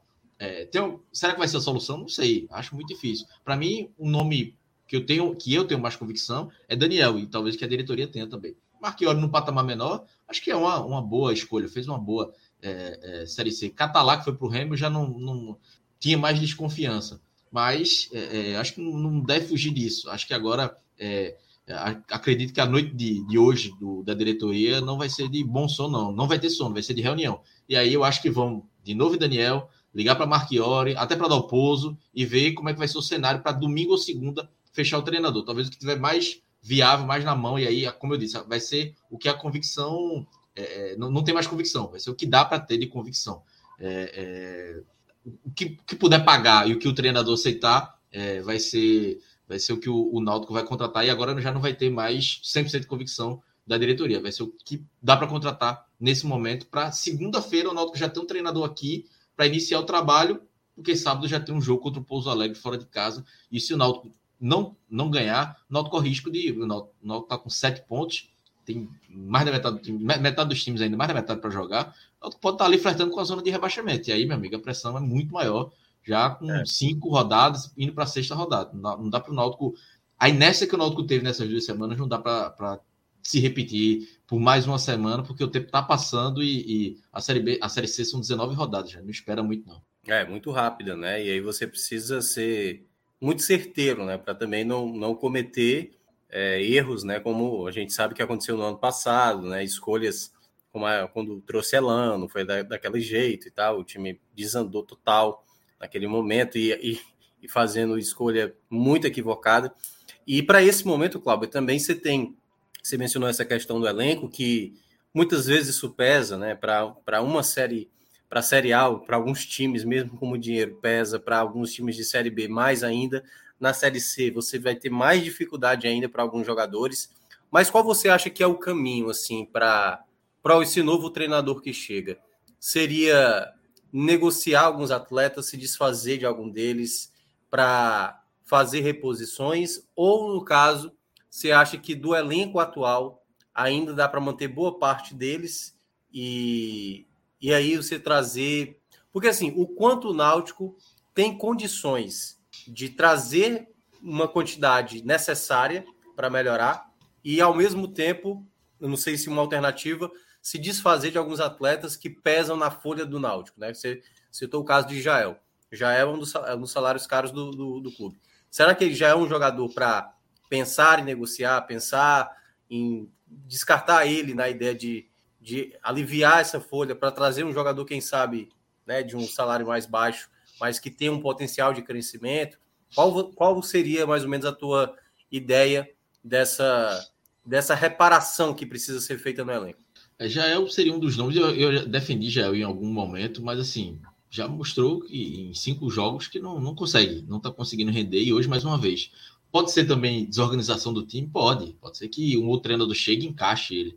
Mas talvez, inicialmente, para o treinador, é melhor ele pegar, analisar o elenco e ver o que é que, o que, é que dá para descartar ou não. Hoje, é, é, como não, não sou um novo treinador, né, eu buscaria uma alternativa para a camisa 9, é, mais, um jogador mais móvel, jogador mais novo, porque Júlio não está pronto e Jael já tá, já passou do ponto, né? Posso dizer assim. Então, hoje o Náutico não tem um jogador que decida. Por exemplo, o Wallace Pernambucano que é um jogador já experiente, é, é, se não tiver a mesma idade de Jael, é até mais velho, é, jogou, pô, consegue segurar o, conseguiu segurar o zagueiro do Náutico, conseguiu dar sequência, não teve nenhuma grande chance, mas conseguiu fazer o jogo do América do Natal fluir. Então é um jogador que muito mais interessante que Jael. Obviamente que o Náutico não vai tirar o Wallace do América, mas estou fazendo uma comparação de, de, estilo de jogo. Então, saindo da área, enfim. É, é, é, mas assim, eu, eu, não vejo o Náutico liberando muitas peças, porque o elenco do Náutico acaba é curto. Tanto que tem muitos jogadores da base. O Náutico hoje tem dois zagueiros que chegaram recentemente, foram regularizados ontem. O Danilo Cardoso estreou hoje. É, ficou 10 minutos em campo e errou duas bolas, dois domínios de bola, mas assim, não dá nem para avaliar, foram poucos minutos, mas entrou mal. Mas é, é, o Náutico precisa de, de, lateral direito, porque Diego Ferreira veio muito mal. É, precisa de um volante ali para tentar ajudar Mangabeira, que está sempre muito sobrecarregado.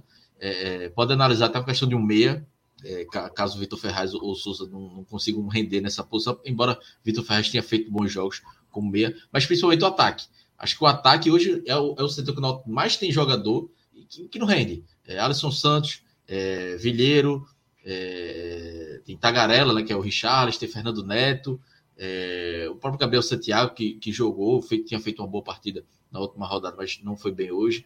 É, mas assim, o Náutico perdeu o Caion e não trouxe uma reposição. Então, o Náutico tinha Caion, que já não era, não está pronto também, mas é, vinha sendo uma, um ponto interessante em muitos jogos. O Náutico perde esse titular e não repõe. Aí aposta em, em, em, em Vilheiro, que oscila muito, é um jogador até que ajuda em alguns momentos, mas é, tem muita tomada de decisão ruim. Alisson Santos, que erra muito. É, entrou Tiaguinho também erra demais. Então, assim, são jogadores que não são pontas que, principalmente o Alisson Santos, que é um perfil de jogador que me irrita demais, assim, porque é o cara que é metido habilidoso, mas que dá duas pedaladas e manda a bola para fora. Hoje teve uma a entrada da pequena área, que ele foi driblar o zagueiro e ele saiu com bola e tudo. É o jogador que é, me irrita demais, porque é um jogador que não consegue tomar a decisão correta. E se ele, se ele acha que tem habilidade, mas não tem, é melhor fazer o simples, mas não, não, não resolve. Então, acho que de início para esse treinador é observar o elenco, ver a, as necessidades na, na, visão dele, mas eu acho que também não vai fugir muito do que a torcida enxerga e que a diretoria não está enxergando ainda, falando publicamente não fala, mas é de reforços. É, reforço para defesa, meio campo e, e para o ataque. E assim, jogadores titulares. Tiaguinho não veio para ser titular. Alisson Santos não veio para ser titular. Foram os, os, pontos que foram contratados. É jogador para ser titular, mais rodado, um jogador que seja mais decisivo. Hoje o, o ataque do Náutico é composto por Jael, que tem é, é, 34 anos, Todos os outros jogadores são abaixo de 23 anos. O mais velho é Júlio com 22. Não pode você jogar uma Série C com um ataque tão verde como o Náutico tem hoje. É, a defesa já está um pouco mais é, equilibrada, né? Porque é, Diego Ferreira, apesar de mal, tem 27 anos, Denilson 28. É, o próprio Vitor Ferraz está jogando mais com meia, mas precisa na lateral um cara mais experiente. Mas o ataque é muito verde. Tanto que o Náutico, se eu não me engano, dos gols do Náutico na, na Série B, só um foi de, de atacante, porque não, o ataque não, não funciona. E aí o treinador vai ter muito trabalho, porque ele vai ter que tirar, potencializar isso, e até eu falei na última live, é, potencializar a partir do meu campo, que é o setor mais forte, mas sabendo que precisa reforçar os outros setores. Mas aí é uma, um quebra-cabeça que o novo treinador precisa, vai, vai ter para resolver é, esse problema do Náutico com a Série C passando e já com pressão de uma zona de rebaixamento ali é, cheirando no cangote. Então não é um cenário fácil que o treinador do Náutico vai encontrar. É verdade. É, Cláudio, você já até citou que Wagner foi o jogador que se salvou desse jogo, né? Talvez o único do, desse pódio positivo. E para falar da turma que deve ter tido muita gente, né, hoje, que foi mais nociva, digamos assim, né, mais prejudicial ao time hoje, que, enfim, não acabou colaborando, né? Você citou aí a questão dos pontas, que é um problema, o meio de campo que acabou perdendo ali taticamente, né? Mas aonde você acredita que foi mais danoso, dos atletas que mais atrapalharam, né, para esse empate em 0 a 0 É só para citar, que vai ser rápido a parte positiva, que é Wagner, e eu acho que vale uma menção rosa ali para Mangabeira, que sobrecarregado ele não conseguiu é, é, fazer algo, né, tentar fazer algo de bom, mas é, é, só, só ele que se salva de linha, né, e, e Wagner. E negativo, aí eu vou para os que talvez tenham errado mais, né. Aí Vilheiro, é, é, primeiro lugar, porque errou muito, errou muito, mas não conseguiu dar uma sequência de jogada e, e, e teve um contra-ataque que foi muito didático, assim.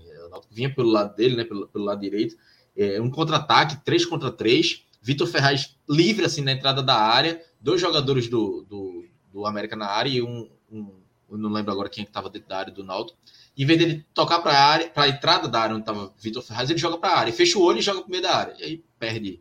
É, é, obviamente não, não dá certo a jogada que ele cruza de qualquer jeito. Esse foi só um, um exemplo, né? mas errou demais, errou tudo assim.